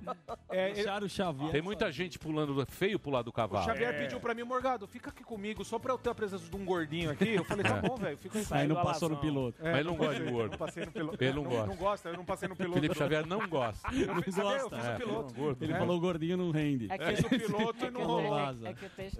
É porque eu vou escrever pra ele agora. Vamos pôr o Paim. É, eu vou escrever pra ele agora. Sete, vou acordar seis da manhã. O Paim tá num mau humor, meu. O Paim? Nossa Por quê? Porque é chato. Vamos lá, Vamos, vamos, ao nosso convidado agora. Temos papo bom agora, Zuzu. Vai lá. Do nada. Vamos lá? Vamos, por favor. Vai lá. Posso apresentar? Claro. Ah, então tá bom. Tá Esse cara, eu sou muito fã, ele é apresentador, repórter, escritor, palestrante, autor do best-seller O Papai é Pop. Eu quero uma salva de palmas Claro. para o mestre Marcos Piangers. Quero saber se acertou. Tudo bem? Muito educado da sua parte me é, introduzir dessa forma, muito legal, obrigado. Bicho, eu eu consumo muito o seu conteúdo, né? Eu sou um papai. E eu queria que as pessoas que não conhecem a sua história, você relatasse como foi que você não conheceu o seu pai biológico. E eu acho Quem, que daí quem que é pai aí na mesa aí? Quem, além de Eu, você, quem é Zuckerman, pai? Emílio e Samidana. O Alba tem um filho que ele não É, eu que- assumir. Eu... então, então tem a ver comigo, mano, porque meu pai biológico realmente é, é, não quis participar, abandonou minha mãe. Minha mãe é uma das milhões de mães solteiras do Tamo Brasil. Se eu não me engano, hoje no Brasil a gente tem 11 milhões de mães solteiras, né, de mães solo aí que cuidam dos filhos sozinhos. Isso tem um impacto é, é, forte aí na vida das crianças, né? A gente sabe, e as pesquisas mostram que um cara sem pai ele cresce sem referencial, sem inspiração, sem é, aquela força, né, que o pai pode passar para o filho.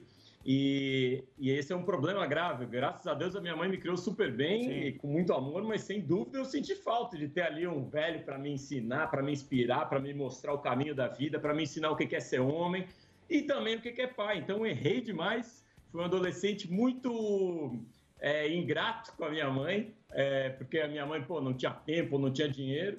E nesse processo fui percebendo aos poucos que depois de ter filho a gente aprende a ser filho, né? Depois que você chega, que seu filho chega na sua vida, você olha para trás e diz, pô, minha mãe mandou bem pra caramba. Ou você olha para trás, se você teve pai e diz, pô, meu pai, agora eu entendo eh, todas as vezes que ele foi educativo, corretivo, duro, que ele impôs limites. Então a gente aprende a ser filho de verdade quando a gente tem filho e me disseram que a gente aprende de verdade a ser pai quando a gente tem neto. Então estou esperando quando che- vai chegar a minha vez. É, uma conta difícil. Eu também, eu, não, eu praticamente não tive pai. Meu pai morreu, eu era muito moleque e tal. Eu acho que também aí o fator da vida também não, não tá ligado a uma coisa só, né? Acho que é uma série de coisas que. Sim, com certeza. Acho que a gente acaba sobrevivendo e dando um jeito pra pra tocar. É lógico, é muito melhor, eu pensando, seria muito melhor se eu tivesse um pai, isso que você está falando, mas como a gente não tem essa referência, a gente não sabe também direito como era ou como não era. Você sabe quando você é pai. Que você fala, ó, Mas não é, pode. é, não- não- eu concordo totalmente com o que você está falando, Emílio. Concordo totalmente com isso. E, e acho que muito uma parte do meu trabalho é justamente para que ah, caras, né, passem a participar um pouquinho mais, né? A gente percebe que, em geral, a gente não é nem criado, nem incentivado a isso, né? A ser participativo, amoroso, atento, levar no pediatra, ir na escola. A gente acha que é meio que um ambiente meio feminino e fica meio de longe e tal. Eu acho que acontece duas coisas nesse processo. A mulher fica muito sobrecarregada e reclama, né? Acaba os casamentos ficando até mais fragilizados.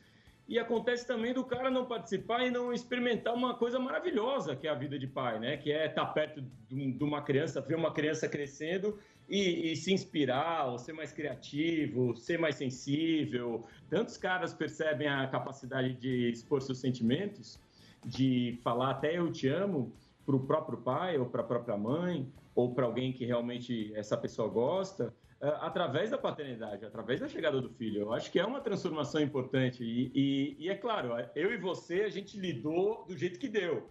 Mas a minha busca constante é que a gente possa ter no Brasil cada vez mais famílias estruturadas, cada vez mais caras incentivados a participar, estar perto dos filhos, eh, ter casamentos né, fortalecidos, para que a gente possa criar talvez uma próxima geração melhor, uma geração sem tanta neurose. Sim, eu tenho uma. Quer falar? Não, não, não, deixa eu falar rapidinho. É o só porque- gordão. Nem porque- filho ele tem, quer se meter. Não, mas ele tem essa história Espera só um minutinho. Tá, tá que bom. agora você vai se emocionar. é porque eu queria Balança, fazer... Brasil. Balança Brasil. Agora, você vai ver. História de emocionar. É, é que você falou um negócio aí que eu fiquei na minha cabeça. Você falou assim que você ah, só foi ver esse lance de pai quando você foi pai porque você não teve um. E que você não valorizava a, a sua mãe. e tudo mais. É, o que, o- você acha que foi determinante para você esse lance de você não ter tido pai, essa não valorização? Eu pergunto isso por quê? Interrogação. Porque eu também não tive a figura do pai presente na minha vida. Não tenho a menor ideia quem seja. Minha mãe, sim, cl- claro, sabe quem Você é. também, seu pai é. É, ele foi e me fez muito Zoado. zoado e vazou. E Carimbou isso, isso para mim, isso para mim não foi absolutamente é, problema nenhum durante minha vida. Nunca tive. é, um certo tempo eu tive curiosidade para saber quem era, mas também não queria contato nenhum. Mas é, sou grato apenas por, por estar presente aqui neste plano por causa dele. Mas é, eu pergunto isso é, porque isso é, para mim eu acho que é uma coisa bem pessoal. Mas para você, você acha que não o, ca- o camarada que não tem um- a presença de um pai é determinante em algumas coisas? Por exemplo, no exemplo que você deu ah, de não valorizar a sua mãe, enfim, pergunta longa, meio Adriles. Desculpa, Suécia, Não, querido. eu, eu entendi, Rogério, eu entendi, irmão. É, a parada é a seguinte, cara. O que a gente sabe por pesquisa, por dado, é que um pai ausente, ele tem um impacto na criança. O menino, e talvez você tenha até isso através do humor, cara, porque eu noto que eu também tive durante muito tempo através do humor um- uma espécie de desafio do status quo. Uma espécie de usar o humor para justamente desafiar o que está posto. Dizer assim, pô, vamos rir disso aqui, que isso aqui é tudo ridículo. E isso tem a ver também com o abandono. Quando uma criança, especialmente o homem, não tem pai, o menino ele desafia mais a autoridade. As pesquisas mostram exatamente que o pai é essa figura de autoridade que mostra para o filho, é a primeira figura de autoridade dentro de casa, que mostra para o filho a importância de respeitar limites, né, de, de, de respeitar o todo. E o pai dá uma empurradinha para o mundo também. O paternar é isso, é explicar para a criança que ele não é um só com a mãe e dizer assim, ó, vai para o mundo, vai explorar o mundo. O maternar tem mais a ver com carinho, afeto, pele, né, o colo e tudo mais. O pai pode maternar, a mãe pode paternar, claro. Eu sou filho de mãe solteira, ela se esforçou para ser tudo que o meu pai biológico não quis ser, mas o fato é que as pesquisas mostram que uma criança, um menino, ele vai crescer um pouquinho mais é, é, inclinado para desafiar a autoridade, pode se envolver mais em delinquência, pode desafiar professor, policial, lei e tudo mais. E as meninas, olha que louco, meninas de, de famílias é, que crescem sem o pai, ela em geral, elas em geral, elas se relacionam mais cedo, se relacionam de forma carente com seus namorados e podem inclusive engravidar antes. Algumas pesquisas mostram que elas acabam se envolvendo é, emocionalmente e amorosamente muito cedo e engravidam também antes. Então tem um impacto esse abandono em meninos e tem um impacto em meninas também. Eu não gosto de romantizar, não gosto de dizer que, que porque meu pai me abandonou eu eu virei um bom pai, pelo contrário, eu acho Sim. que eu seria um pai muito melhor se eu tivesse tido um, um pai presente, e inspirador, amoroso e que me ensinasse os caminhos. Mas a gente, a gente acaba lidando com as ferramentas que a vida nos deu, certo? Então, você chegou onde você chegou, a gente está aqui agradecendo por estar vivo, agradecendo pela forma como a gente está aqui. Eu só acho que a gente pode todos os dias dar uma melhoradinha. Todos os dias a gente pode imaginar, pô, beleza, estou aprendendo um pouquinho com meus amigos, com a minha esposa, com algumas informações, com alguns livros, vídeos na internet para ser um pai melhor. E quem sabe as minhas filhas, meus filhos não precisem passar por esses traumas. Ma- Marcos, Tá certo. é, a Sami falando aqui, a gente acho que teve junto em alguns eventos, eu lembro de um. Fizemos uma palestra inspiradora, palestra de Sam, hein? Ah. É, Não, preciso, precisa, não vejo a hora de nos contratarmos de novo, Sim, de contratar a gente junto de novo. sabe? Muito boleto para pagar, né? Live não é a mesma coisa. Agora, é, eu lembro que uma frase muito interessante, marcou muito. Eu, eu sou pai, tenho o senhor Pirilico, tem quatro anos, que é meu filho, e as crianças muitas vezes disputam o tempo do pai. Também acredito que da mãe, mas uma das coisas é: o papai precisa trabalhar e por isso não pode ficar com você. Mas eu lembro que você tem uma visão interessante dessa relação com o trabalho e da atenção para a criança, que você explica de uma forma eh, que, das que eu vi, é a mais legal. Então eu queria que você contasse aí para o público. Beleza. Cara, eu acho que você entende mais do que eu com, com relação à falta de tempo moderno, né? Os, os grandes homens de antigamente, os empresários, os economistas, na virada do século, eles previam que em 2020 a gente estaria trabalhando três horas por dia, a gente estaria, estaria trabalhando muito menos do que a gente trabalha. É. Alguma coisa aconteceu nesse processo, a gente está atolado de, de trabalho, de relatórios que ninguém lê, de reuniões que não chegam a lugar nenhum, não sei como a gente chegou, mas em 2020 a gente trabalha que nem maluco e agora, durante a pandemia, tem o trabalho e mais o, o, a- o professor que o pai tem que ser, Sim. né? Além de, de, de pagar as contas, o cara ainda é o professor e o cara ainda é- virou um entertainer. A gente tem que fazer brincadeiras o tempo todo com os nossos filhos, não é nada fácil. Agora, o que eu acredito é que no dia a dia a gente tem que achar propósito naquilo que a gente faz. Eu me lembro do, da, da história, não sei se é verídica, da faxineira da NASA limpando o corredor da NASA e chega um cara e pergunta: O que, que você está fazendo aí? Ela diz: Estou ajudando o homem a chegar na Lua. Então, ela fazendo uma das coisas mais simples naquele processo, ela tinha dentro dela a noção de que ela estava ajudando o homem a, a chegar na Lua. Ou seja, eu não estou só limpando o chão, eu estou contribuindo para alguma coisa que é muito maior, maior do que eu. E o nosso filho, ele vai olhar pra gente, o seu filho certamente olha pra você como se você fosse um super-herói, apesar da sua beleza não ser uma beleza, eu diria, padrão, assim, Não, meu mundial. padrão ouro. de- O seu- certamente seu filho olha pra você como o cara mais bonito do mundo, cara, sabe? Ele acha o seu sorriso uma das coisas mara- mais maravilhosas que ele já viu, a sua presença, o seu abraço. Você carrega três sacolas de supermercado, você é o cara mais forte do mundo. Você conta até mil, ele acha que você é mais inteligente que o Google. E, e se você disser que 2 mais 2 é 5, ele vai dizer que o- a calculadora está errada e quem está certo é você, porque o papai é o herói dele. Só que no trabalho a gente vira para os nossos filhos e diz: pô, mas papai tem que trabalhar, papai odeia o trabalho, papai odeia o chefe, papai odeia o que o papai faz. E aí o que, que você está ensinando para a criança? Um, que trabalho é, é terrível, trabalho é o, é o antagonista da presença do pai. E dois, que basicamente a sua vida profissional é pagar conta, é pagar boleto. Você está simplesmente preocupado com uma coisa que é a questão financeira. E eu acredito que o nosso trabalho não é só isso, né, velho? Você faz uma parada aí que você é feliz, que você encontra seus amigos, que você, além de tudo, é bom. Você é excelente no que faz.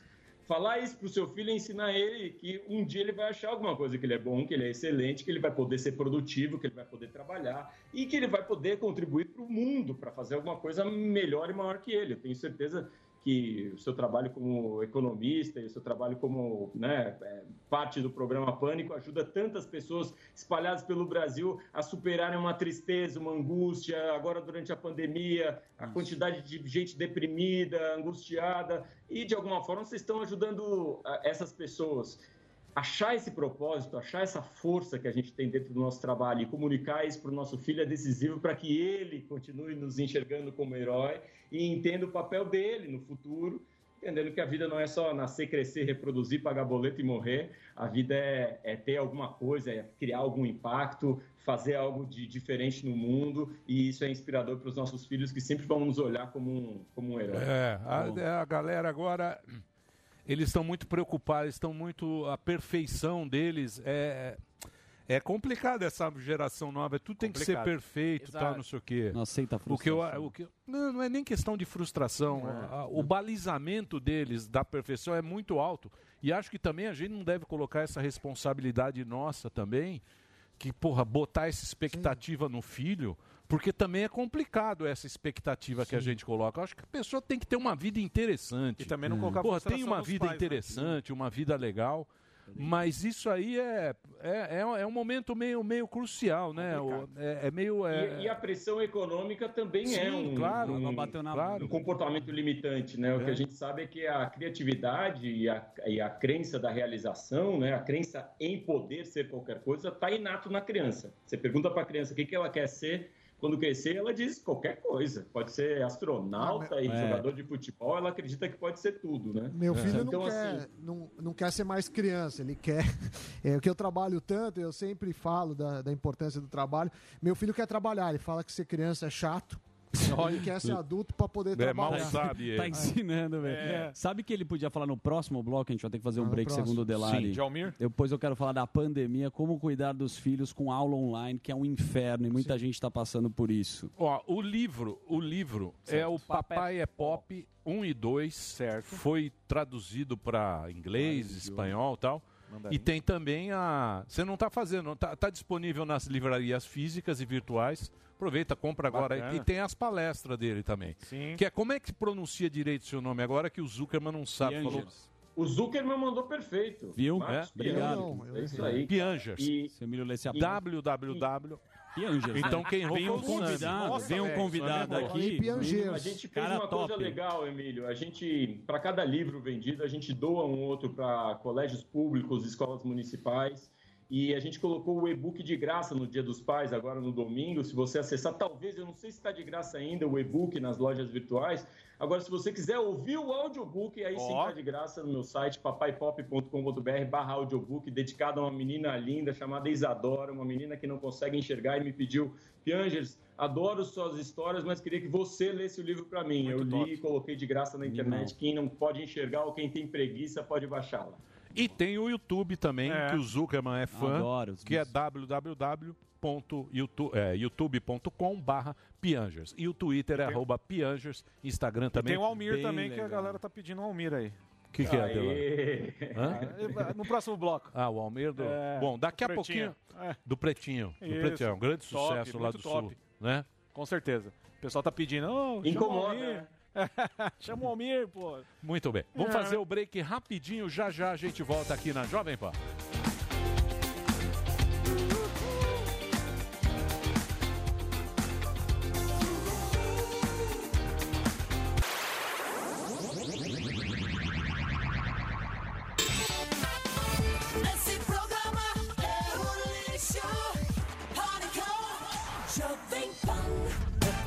Muito bem, meus amores, estamos de volta aqui na programação da Jovem Pan para todo o Brasil. Hoje uma presença ilustre e encantadora nesse programa. Daniel Zuckerman já nos apresentou. Daniel Zuckerman é, o, a nossa hashtag Papai Chegou. E nós vamos continuar o nosso papo aqui no Pânico. Alguém Boa. tem mais Eu alguma tenho. pergunta ou não? Que a gente... Marcos, Eu tenho uma pergunta de papai. Você sabe que a gente. É o Marcos Piangers que está Piangers. aqui. Exatamente, apresentador, repórter, escritor, palestrante. Tem lá no YouTube as palestras dele, no TED e tal. Isso, tem e um ele livro, tem Papai é Pop. O Papai é Pop, que é o livro que ele tem, que é um grande sucesso e está aí também à venda para você que tem filho, É isso para você que está nesse Zuzu tá lá também. a gente debate aqui, né, que a gente putz, quer sempre ser o herói, né, do filho. Não, eu não. Não, então, Emílio não. Eu não. Dá uma, a um certo momento, Eu teu já- filho já se esse- decepciona com Sim, você. Sim, mas isso é o crescimento. Né? Vai tocar mesmo? Não, não vou tocar no assunto. Eu tô falando que isso é comum. É, achei que você ia tocar no Não assunto. Vou falar da puta. É, achei que você ia tocar no assunto Algum aí. momento Não, teu filho chega fala, desse ah, meu pai não é tudo isso. Isso acontece. Mas você colocou como no, no outro bloco, né, que a gente não fala pro filho, ah, eu vou lá pagar boleto. Eu vou lá porque eu amo esse trabalho. Como é que dá esse valor pro filho e você continua sendo herói? Ou algum momento você vai decepcionar e você não vai ser esse super-herói? O super-homem ele é mais maneiro porque ele sofre, né? Porque ele se apaixona, porque ele sente, né? O Homem de Ferro também, a vulnerabilidade do super-herói faz parte dessa construção. Então eu acho que quem tem um pai inspirador aí, não sei quantos de vocês tiveram um pai assim que realmente foi uma, uma pessoa próxima e construtiva do ponto de vista da educação e da formação do seu caráter, sabe que o pai, mesmo com seus defeitos, continua sendo um herói. Né?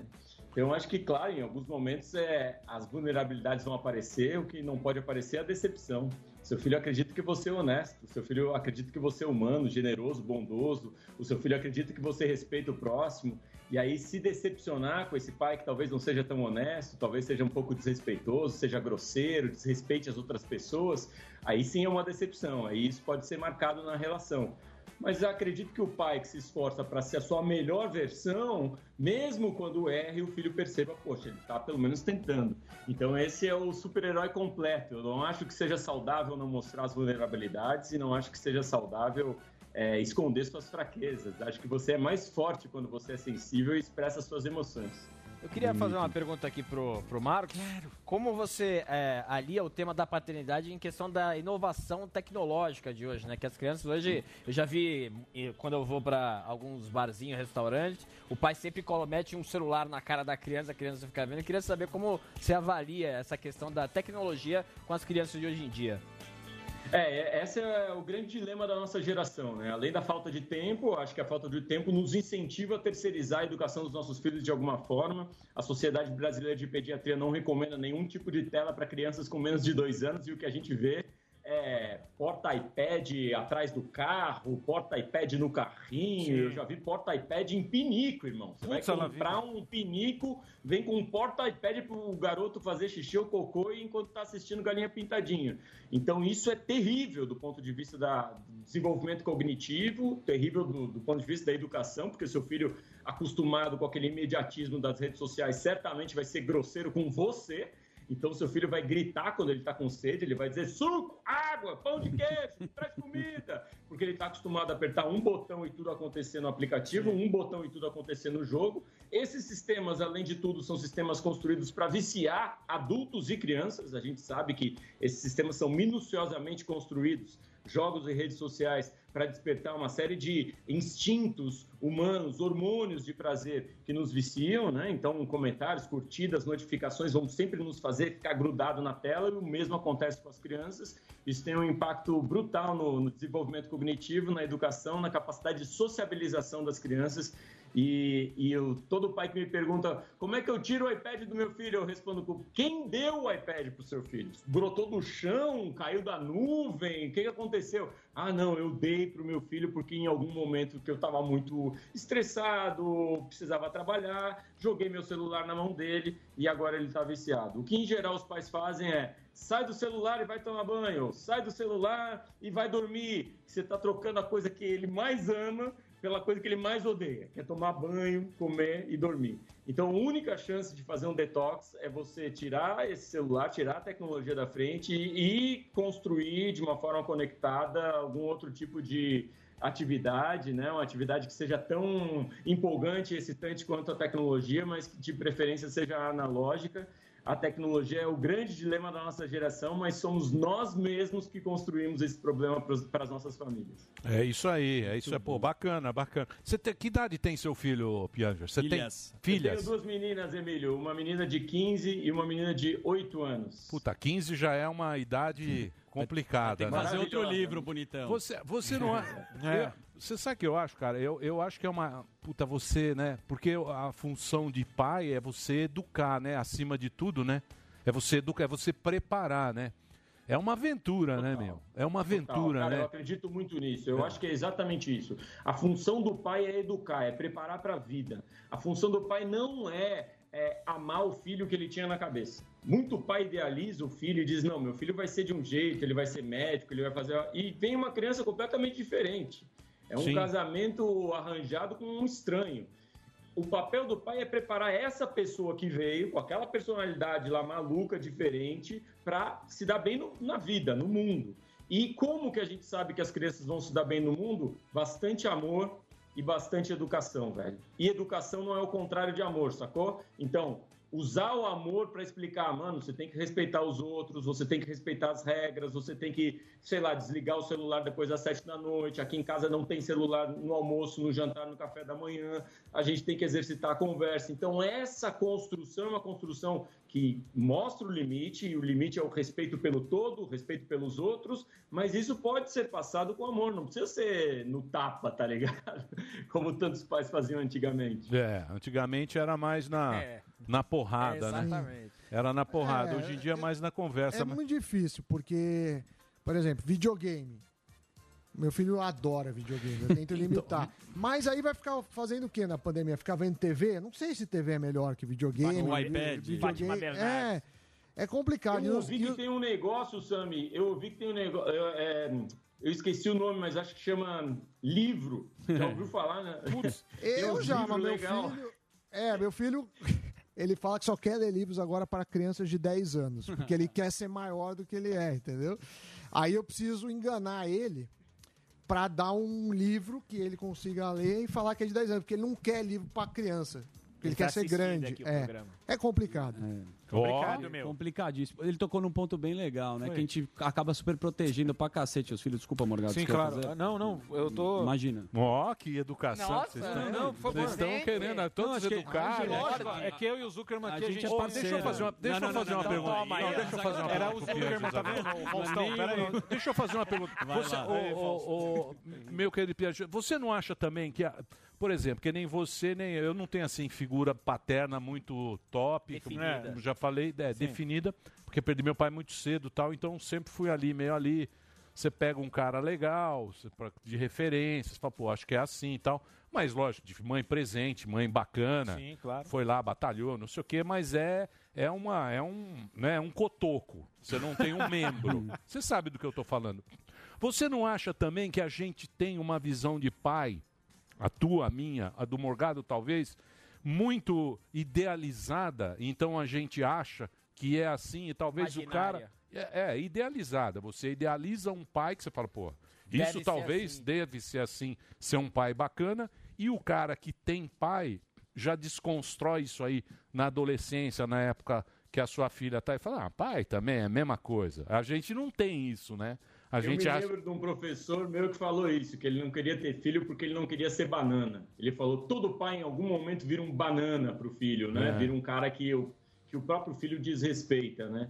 O que eu tenho visto viajando pelo Brasil e pelo mundo todo, conversando com famílias, recebendo mensagens do mundo todo, é que sim, em alguns momentos isso pode acontecer, mas em geral, o cara que é presente, o cara que é ponta firme, o cara que deu o exemplo, foi próximo do filho, esse cara vai ser um herói pelo resto da vida, ele vai ser uma inspiração para o resto da vida desse cara. Então, certamente nós, nós somos é, fruto de uma, de um- uma geração anterior à nossa, que tinha exemplos de pais muito distantes, violentos, agressivos, que educaram através né, da, da escassez, da pancada, e também pais que foram muito presentes, inspiradores e tudo mais. A nossa geração, o que está percebendo?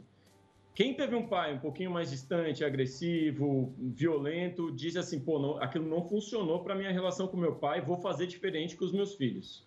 Vou optar por um outro caminho. E talvez aí a gente esteja idealizando, por justamente não saber como vai ser, a gente está idealizando. Mas um outro lado da nossa geração teve pai, e teve pai presente, inspirador, esse pai que a gente realmente do outro lado está idealizando, e esse pai na- foi pai na prática, e, esse, e essa parte da nossa geração está se esforçando para ser o melhor pai possível, para tentar fazer parecido com o que o seu próprio pai fez.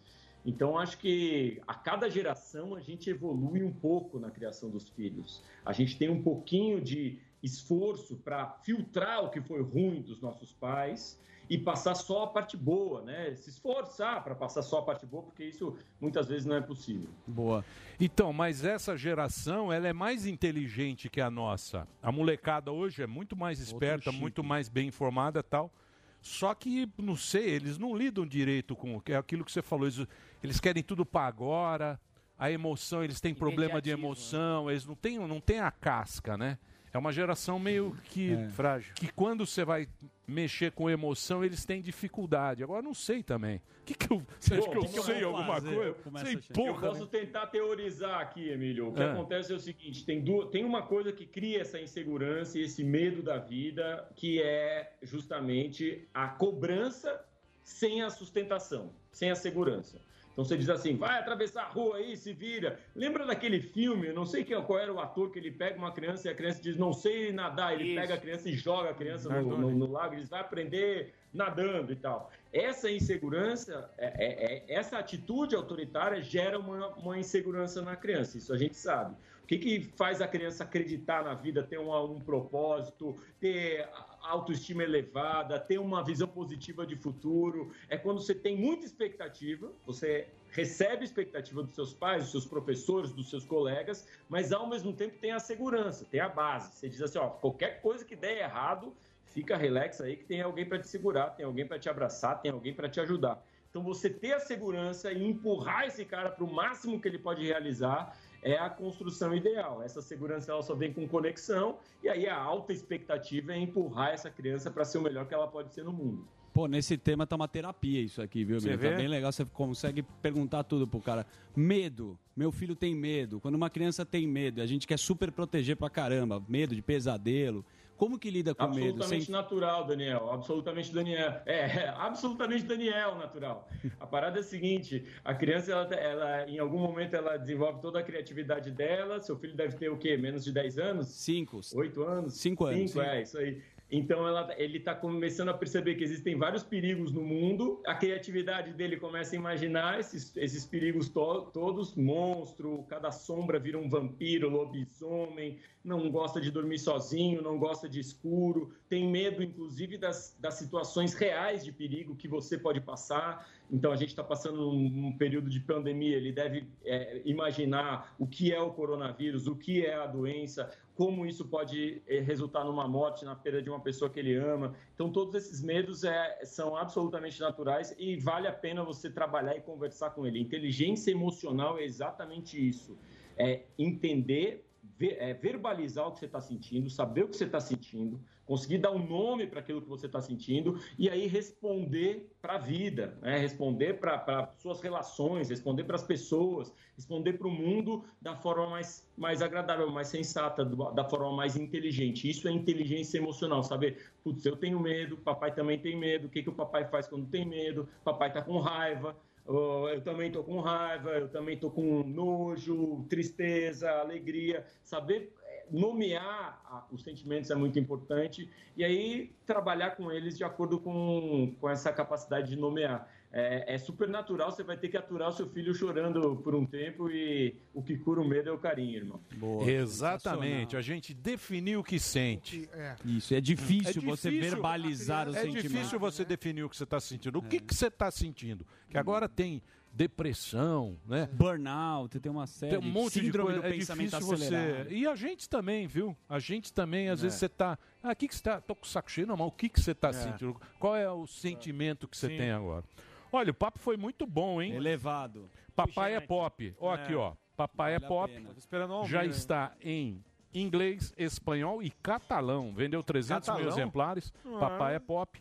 É, eu queria agradecer, porra. Agra- Agradecer esse papo muito bacana. Que você ia perguntar? Ah, não, agradecer o Almir por ter permitido que o Pianger estivesse aqui com Ah, a gente. sim. O pessoal tá. Lá do, lá do Valeu, Pretinho Rogério. Básico, que é um grande. Galera, eu agradeço profundamente a chance que vocês estão me dando de falar sobre paternidade, uma coisa que é Ó. importantíssimo para o Brasil e para a audiência gigantesca de vocês. E queria só terminar dando um parabéns aí para todos os papais nesse último domingo, Dia dos Pais.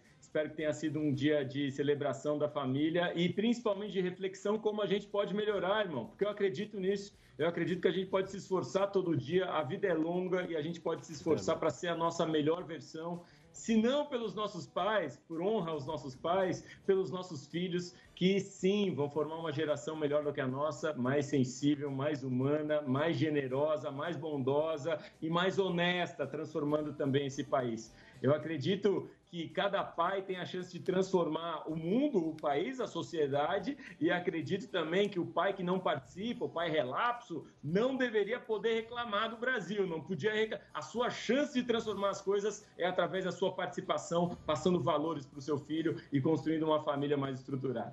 É isso aí. É isso aí, bonito isso aí. aí. Quem que falava era Aristóteles, né? O exemplo que conta. A palavra não vale nada, o que vale é o que você é o exemplo que você dá. É isso que é, É. que é a pega, porque falar até papagaio fala, não é, Delari? É isso. aí. Ô Marcos, pô, muito legal o seu papo. Ó, eu vou passar aqui o endereço no YouTube. O Zuckerman é fã, o Zuckerman, Muito fã, cara, O Zuckerman parabéns, acompanha lá os TED que tem. É youtube.com/barra Piangers. P-I-A-N-G-E-R-S. Para quem está no rádio, o Twitter é Piangers e o Instagram também, o livro à venda aí. Aproveita aí que tem a pandemia, não pega o online, não, Não, pega o não, livro não, mesmo. isso, ele fala legal. Isso. Sente a. Que tem aí, tem folha. as palestras. Você não está fazendo palestra, né, Marcos? Não está fazendo palestra. Só palestra virtual, igual o Sami falou, né? Aí Uma sim, palestra é, por Zoom e falta tanto, né? A capacidade de você subir num palco e conectar com uma plateia, mil, duas mil pessoas, é completamente diferente de dar uma palestra através da tecnologia. Lamentavelmente, essa tecnologia não está desenvolvida ainda ao ponto da gente conseguir olhar no olho um do outro. Você está aqui, ó, olhando para o retorno, para a televisão, É. eu estou olhando para a câmera, você olha, eu consigo olhar o meu olho, mas essa dinâmica tecnológica ainda não está humana, ainda não está na lógica do ponto de vista humano da, da- do contato. Eu acho que a gente vai evoluir muito ainda. Espero que no futuro, certamente os nossos filhos vão ver isso, a realidade virtual, a imersão de jogos de computador vão nos apresentar novas possibilidades. É isso aí, obrigado pelo papo. Já está aí o, o endereço Almir. na rede para você acompanhar o trabalho dele. site é bem legal, E o que, que foi, gordão? Não, eu tô tentando levantar a bola pro Almir vir, mas não deu. O Almir tá lá no. Ô, querido, pode ficar tranquilo. Pra ouvir o homem tem que ouvir o pretinho, né, Rogério? Boa. É isso aí, sensacional, muito bom. Que a galera, a galera que tá ouvindo aqui pedindo bastante aí e parabéns pelo trabalho aí também. é. No humorismo do bom, viu, meu? O, o- o Pretinho Básico é um programa Puta que faz sucesso. muito sucesso A galera. no sul Bota na audiência aí, Emílio. Ah, pô, é uma grande audiência. Muito é um programa, é um programa regional. Sim, sim, é a muito audiência Porra, domina, domina a audiência no, Abraço pro Duda Garbi. E um programa muito grande bom. Vocês vão lá vender show, né? Sim. Não, Quando- ah, não, eles não chamam a gente, não. Ah, não chama? Não chama, mas eu sou amigo do Duda Garbi, um Sério? grande cara. A gente fez junto o, o Obrigado. oitavo É- é do obrigado no Ibope? Você vai Não, não, é porque eles não levam nós, não. Quem? Por Os quê, caras pô? não Ih, já arrumou Já treta? arrumou briga, Não, né? Você queria não, é que puxar não tem treta? convidado. Hã? Não tem- é que eles não trazem o convidado. É, é o negócio deles lá, mas tudo bem. Eles, eles mandam abraço pra nós, sem problema. Tô triste. Um É que abraço. era meu sonho participar do Pretinho, mas tudo Um bem. abraço pro Pretinho, a galera do Sim. Sul. Um abraço pro Garbi. Rio Grande do Sul. e obrigado mais uma vez. O contato da- das palestras é www.piangers.com.br. Brevemente você vai ter um papo legal. Show. Que é esse tempo que a gente Adorei. tem. Cris Pereira também, do programa, também. gosto. Obrigado, um abraço. Break, Delar. O que Um break. foi? Não, eu gosto do programa que a gente consegue entrevistar o cara, ter uma consultoria. Não é barato, O né? você tá brigado com o Pretinho, gordão? cha- foi? Você tá querendo criar? Qual que é a treta? Não, é, não, é não tem treta, porque... Não, é conta lá do... O que que você tá querendo criar Né? treta? Não, ah, não tem treta. Fala aí, Gordão. Olha lá, ó. Não tem treta. Fala aí, Olha lá, fala do cara do cancelado, olha lá o bigode, ó. Emílio cancelado. Olha o bigode. Cadê? Suécia, Tá querido. querendo. Ô, Suécia, querido, olha ali. É, uns puta Zé Graça também que eu vou Ou te o outro falar. tomando banho aqui, velho. Quem? Olha lá, ó. Pelo amor tá de tomando Deus, banho. Alexandre Vilar Genial. tomando banho. Puta ducha corona, uma Lorenzé. Esse aí nem esquenta Aquela a que dá água. choque Esquenta. pra cacete. Vai É, tomar um essa choque. daí. É, o cara no Resistência registro toma tá choque. aberta né, ali meu? a resistência. Tá. Pera aí, vamos falar um por um. De Jundiaí aqui, Michel Pelo Alexandre. amor de Deus. A Elaine mais? Albuquerque aqui também. Elaine Murilo Albuquerque. Bigodeira. Põe a Elaine aí no ar. Põe a Elaine aí. É, demora 10 horas pra botar Não, o tá cara. tranquilo, vai um dar certo. inferno. Tem que montar um por um. Fala, Elaine, tudo bem, querida? Tudo bom, milhaça? Você é de onde? Pico do Madeira. Sou de Garanhuns, Pernambuco. Pernambuco? Ó. Boa. É conterrâneo da gente lá. Um Acompanha. forte abraço pra Elaine. Um be- Joselito Midler. Que- Quem é esse cara falando aí, ó? Oi. Deixa ela falar só, mano. Opa, Isso, boa, respeita. É, já tá em outro, cara. né? É um negócio. Porra, Elaine, ô, ô Igor. É, não dá, não dá. Deixa eu falar, não dá. É, muito legal. É Não, o primeiro não é programa legal, que a gente é consegue merda. brigar com a plateia. O Silvio Santos não falaria. É, se o Vai pra lá. É, Cala a boca aí você aí, ó. Deixa ela falar, pelo amor de Deus. Não dá, meu. Ó, o Emílio cancelado lá, o Gustavo Andrade do Pará. É, tá Olha vendo? lá. Rodrigo Alencar de O regata. cara lá de... Sim, tem o Gabriel de Porto Alegre também Da onde ali. que ele é? De Orixi... O- Orixi. Levanta aí, Orixi. Orixi... Oriximiná, Pará. Tem um cara fazendo que uma beleza. declaração para a Bárbara. Bárbara, Que te não. amo. Adriles é chato. Não fala isso, querido. É Suécia. Ó, Te amo. É melhor, é melhor mandar cartazes. Olha, o Gabriel parece o Silvio Santos aqui embaixo, velho. Olha. Cartazes. Tem um cara que parece break, o Delari. Queiroz, o Rogério de Osasco. É o último break. Cadê o Delari? É break, break. Ó, o querido. Delari sumiu. break, ó. querido. Delari foi Delari lá. foi lá resolver. Break. Então nós vamos fazer um break rapidinho. Obrigado aí pela nossa plateia. Daqui a pouquinho a gente volta aqui na programação da Jovem Pan para todo mundo. Dá problema se você vaza. Ele vaza. Ele vaza. Ele vaza. O cara desaparece.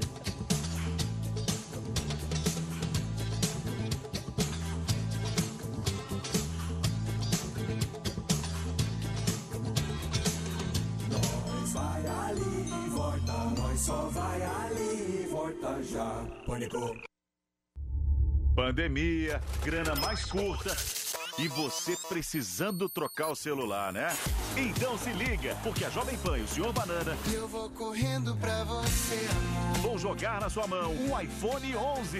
E além de levar o iPhone, a gente tem mais um presentão pra você, um AirPods. Aquele fone sem fio que você sempre quis e que tava sem grana pra comprar.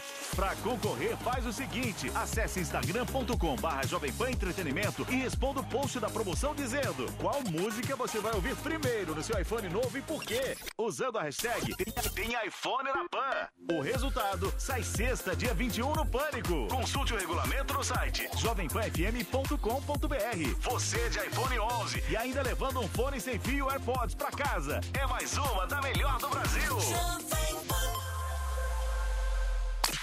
Vamos embora, né? Só lembrar mais uma vez, Festival Rindo em Casa. Você, meu amigo, Rindo em Casa. Você entra lá, simpla.com.br, procura Rindo em Casa, que é um festival muito bacana com vários comediantes. Entra lá, coloca o cupom PâNICO, que você vai pagar apenas 15 reais, vai receber o link na sua casa no dia 15 às 9 da noite, direto do Teatro Gazeta aqui em São Paulo, com vários comediantes. Meu Deus, Então, pessoal do sul aí, pessoal do sul aí do Pretinho, o gordão tá fazendo uma fofoquinha É. aqui. Não é fofoca, é tá, fato. Tá dizendo que teve treta, Não teve, teve uma treta. É Eu que não eles quero me levam comprometer. convidado. Pera lá. Eles não levam O convidado, teu só isso. sonho... Não, você disse que o Pianges brigou. Que Eu o- falei. Tô falando aqui, ó. E você tá tentando. Jamais. Você tá Eu tentando uma aproximação. levantar. Então. É. Eu vou pedir para que. TV Maressol, hein? Olha lá. Não, TV Maressol é Rio Grande do É, Norte. vou ter que- Sou é. fã da TV Mas Maressol. então, também. Aí, deixa eu Vou falar uma coisa colega. você. Presta atenção. Ah, meu filho Treta. quer comida, ó. Que agora é- Levar o comida. cara é o rápido. né? Falei nada, não. O Zé Delivery tá impossível. É que meu sonho é ir no pretinho, só que eles não Aqui, levam ó. convidado. Hã? Ai. Ele É que quer meus- comida. Puta merda. O Zé Rápido. Olha lá, ó, É. desculpe ligar. É, Uber Eats, manda o Uber Eats, pô. Olha lá. Meu filho não Ele sabe. quer que eu leve o rap. Vai, o velho. Não, você é motoqueiro agora? É. Zé Delivery. Fala, bonitão. Beleza. Quer o rap? Não, já já eu levo pra você. Eu vou passo na Dirce. Estrogonofe?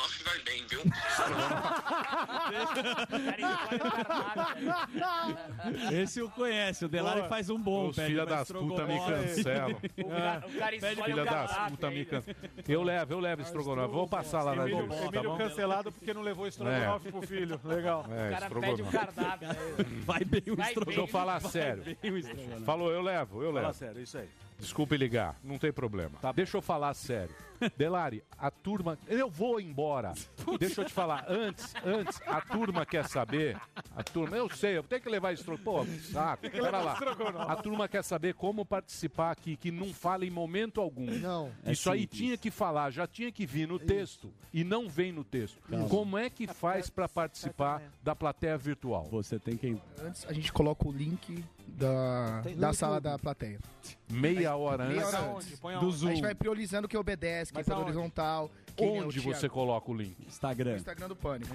Então, meia hora antes do pânico, fique lá como um palhaço. Eu vou estar lá também, como um palhaço. Não, é um palhaço o cara que fica. Amanhã vai Faz tá uma coisa texto. organizada. Mas ele seleciona. Pode deixar Ah. que Seleciona, ministro? Pros É um link que ele põe no Stories. No Instagram você só arrasta É palhaço. Mas Então, amanhã- meia hora antes do programa. Não, pera lá. Pode deixar que amanhã eu ponho no texto. O cara tá falando que você tá igual o Shaolin, não para de imitar. Sabe o Shaolin que Sei, morreu? sei, Então, sei. Pô, esse cara tá o Shaolin. Então é o seguinte, meia hora antes do programa, meia hora antes do programa, você vai no link do Instagram. Aí você fica lá como um palhaço e fica esperando a vontade do Se o Delari. Delari quiser, Se o Delari quiser, você entra. Se, Se não, não, quiser, você perdeu meia problema seu, perdeu meia hora da sua vida. Preferência pra quem É assim a vida. deitado. Gente, muito obrigado. Obrigado à nossa plateia. Sempre é um prazer. Faça o seu cartaz que fica mais fácil, que é difícil entrar vai ao vivo. A gente vai tentar resolver aqui para ver se consegue separar um, mas é difícil. Mas obrigado aí pela sua audiência. dar certo. Obrigado a todos. Amanhã a gente tá de volta aqui também ao meio-dia na Jovem Pan. Tchau. Até amanhã. Tchau, Delari. Mas já terminou? Terminou! E eles não desistem! Já terminou, vamos acabar. Já está na hora de encerrar. Pra quem já almoçou, pode aproveitar e sair pra cá. Acabou mesmo! Acabou! Acabou mesmo!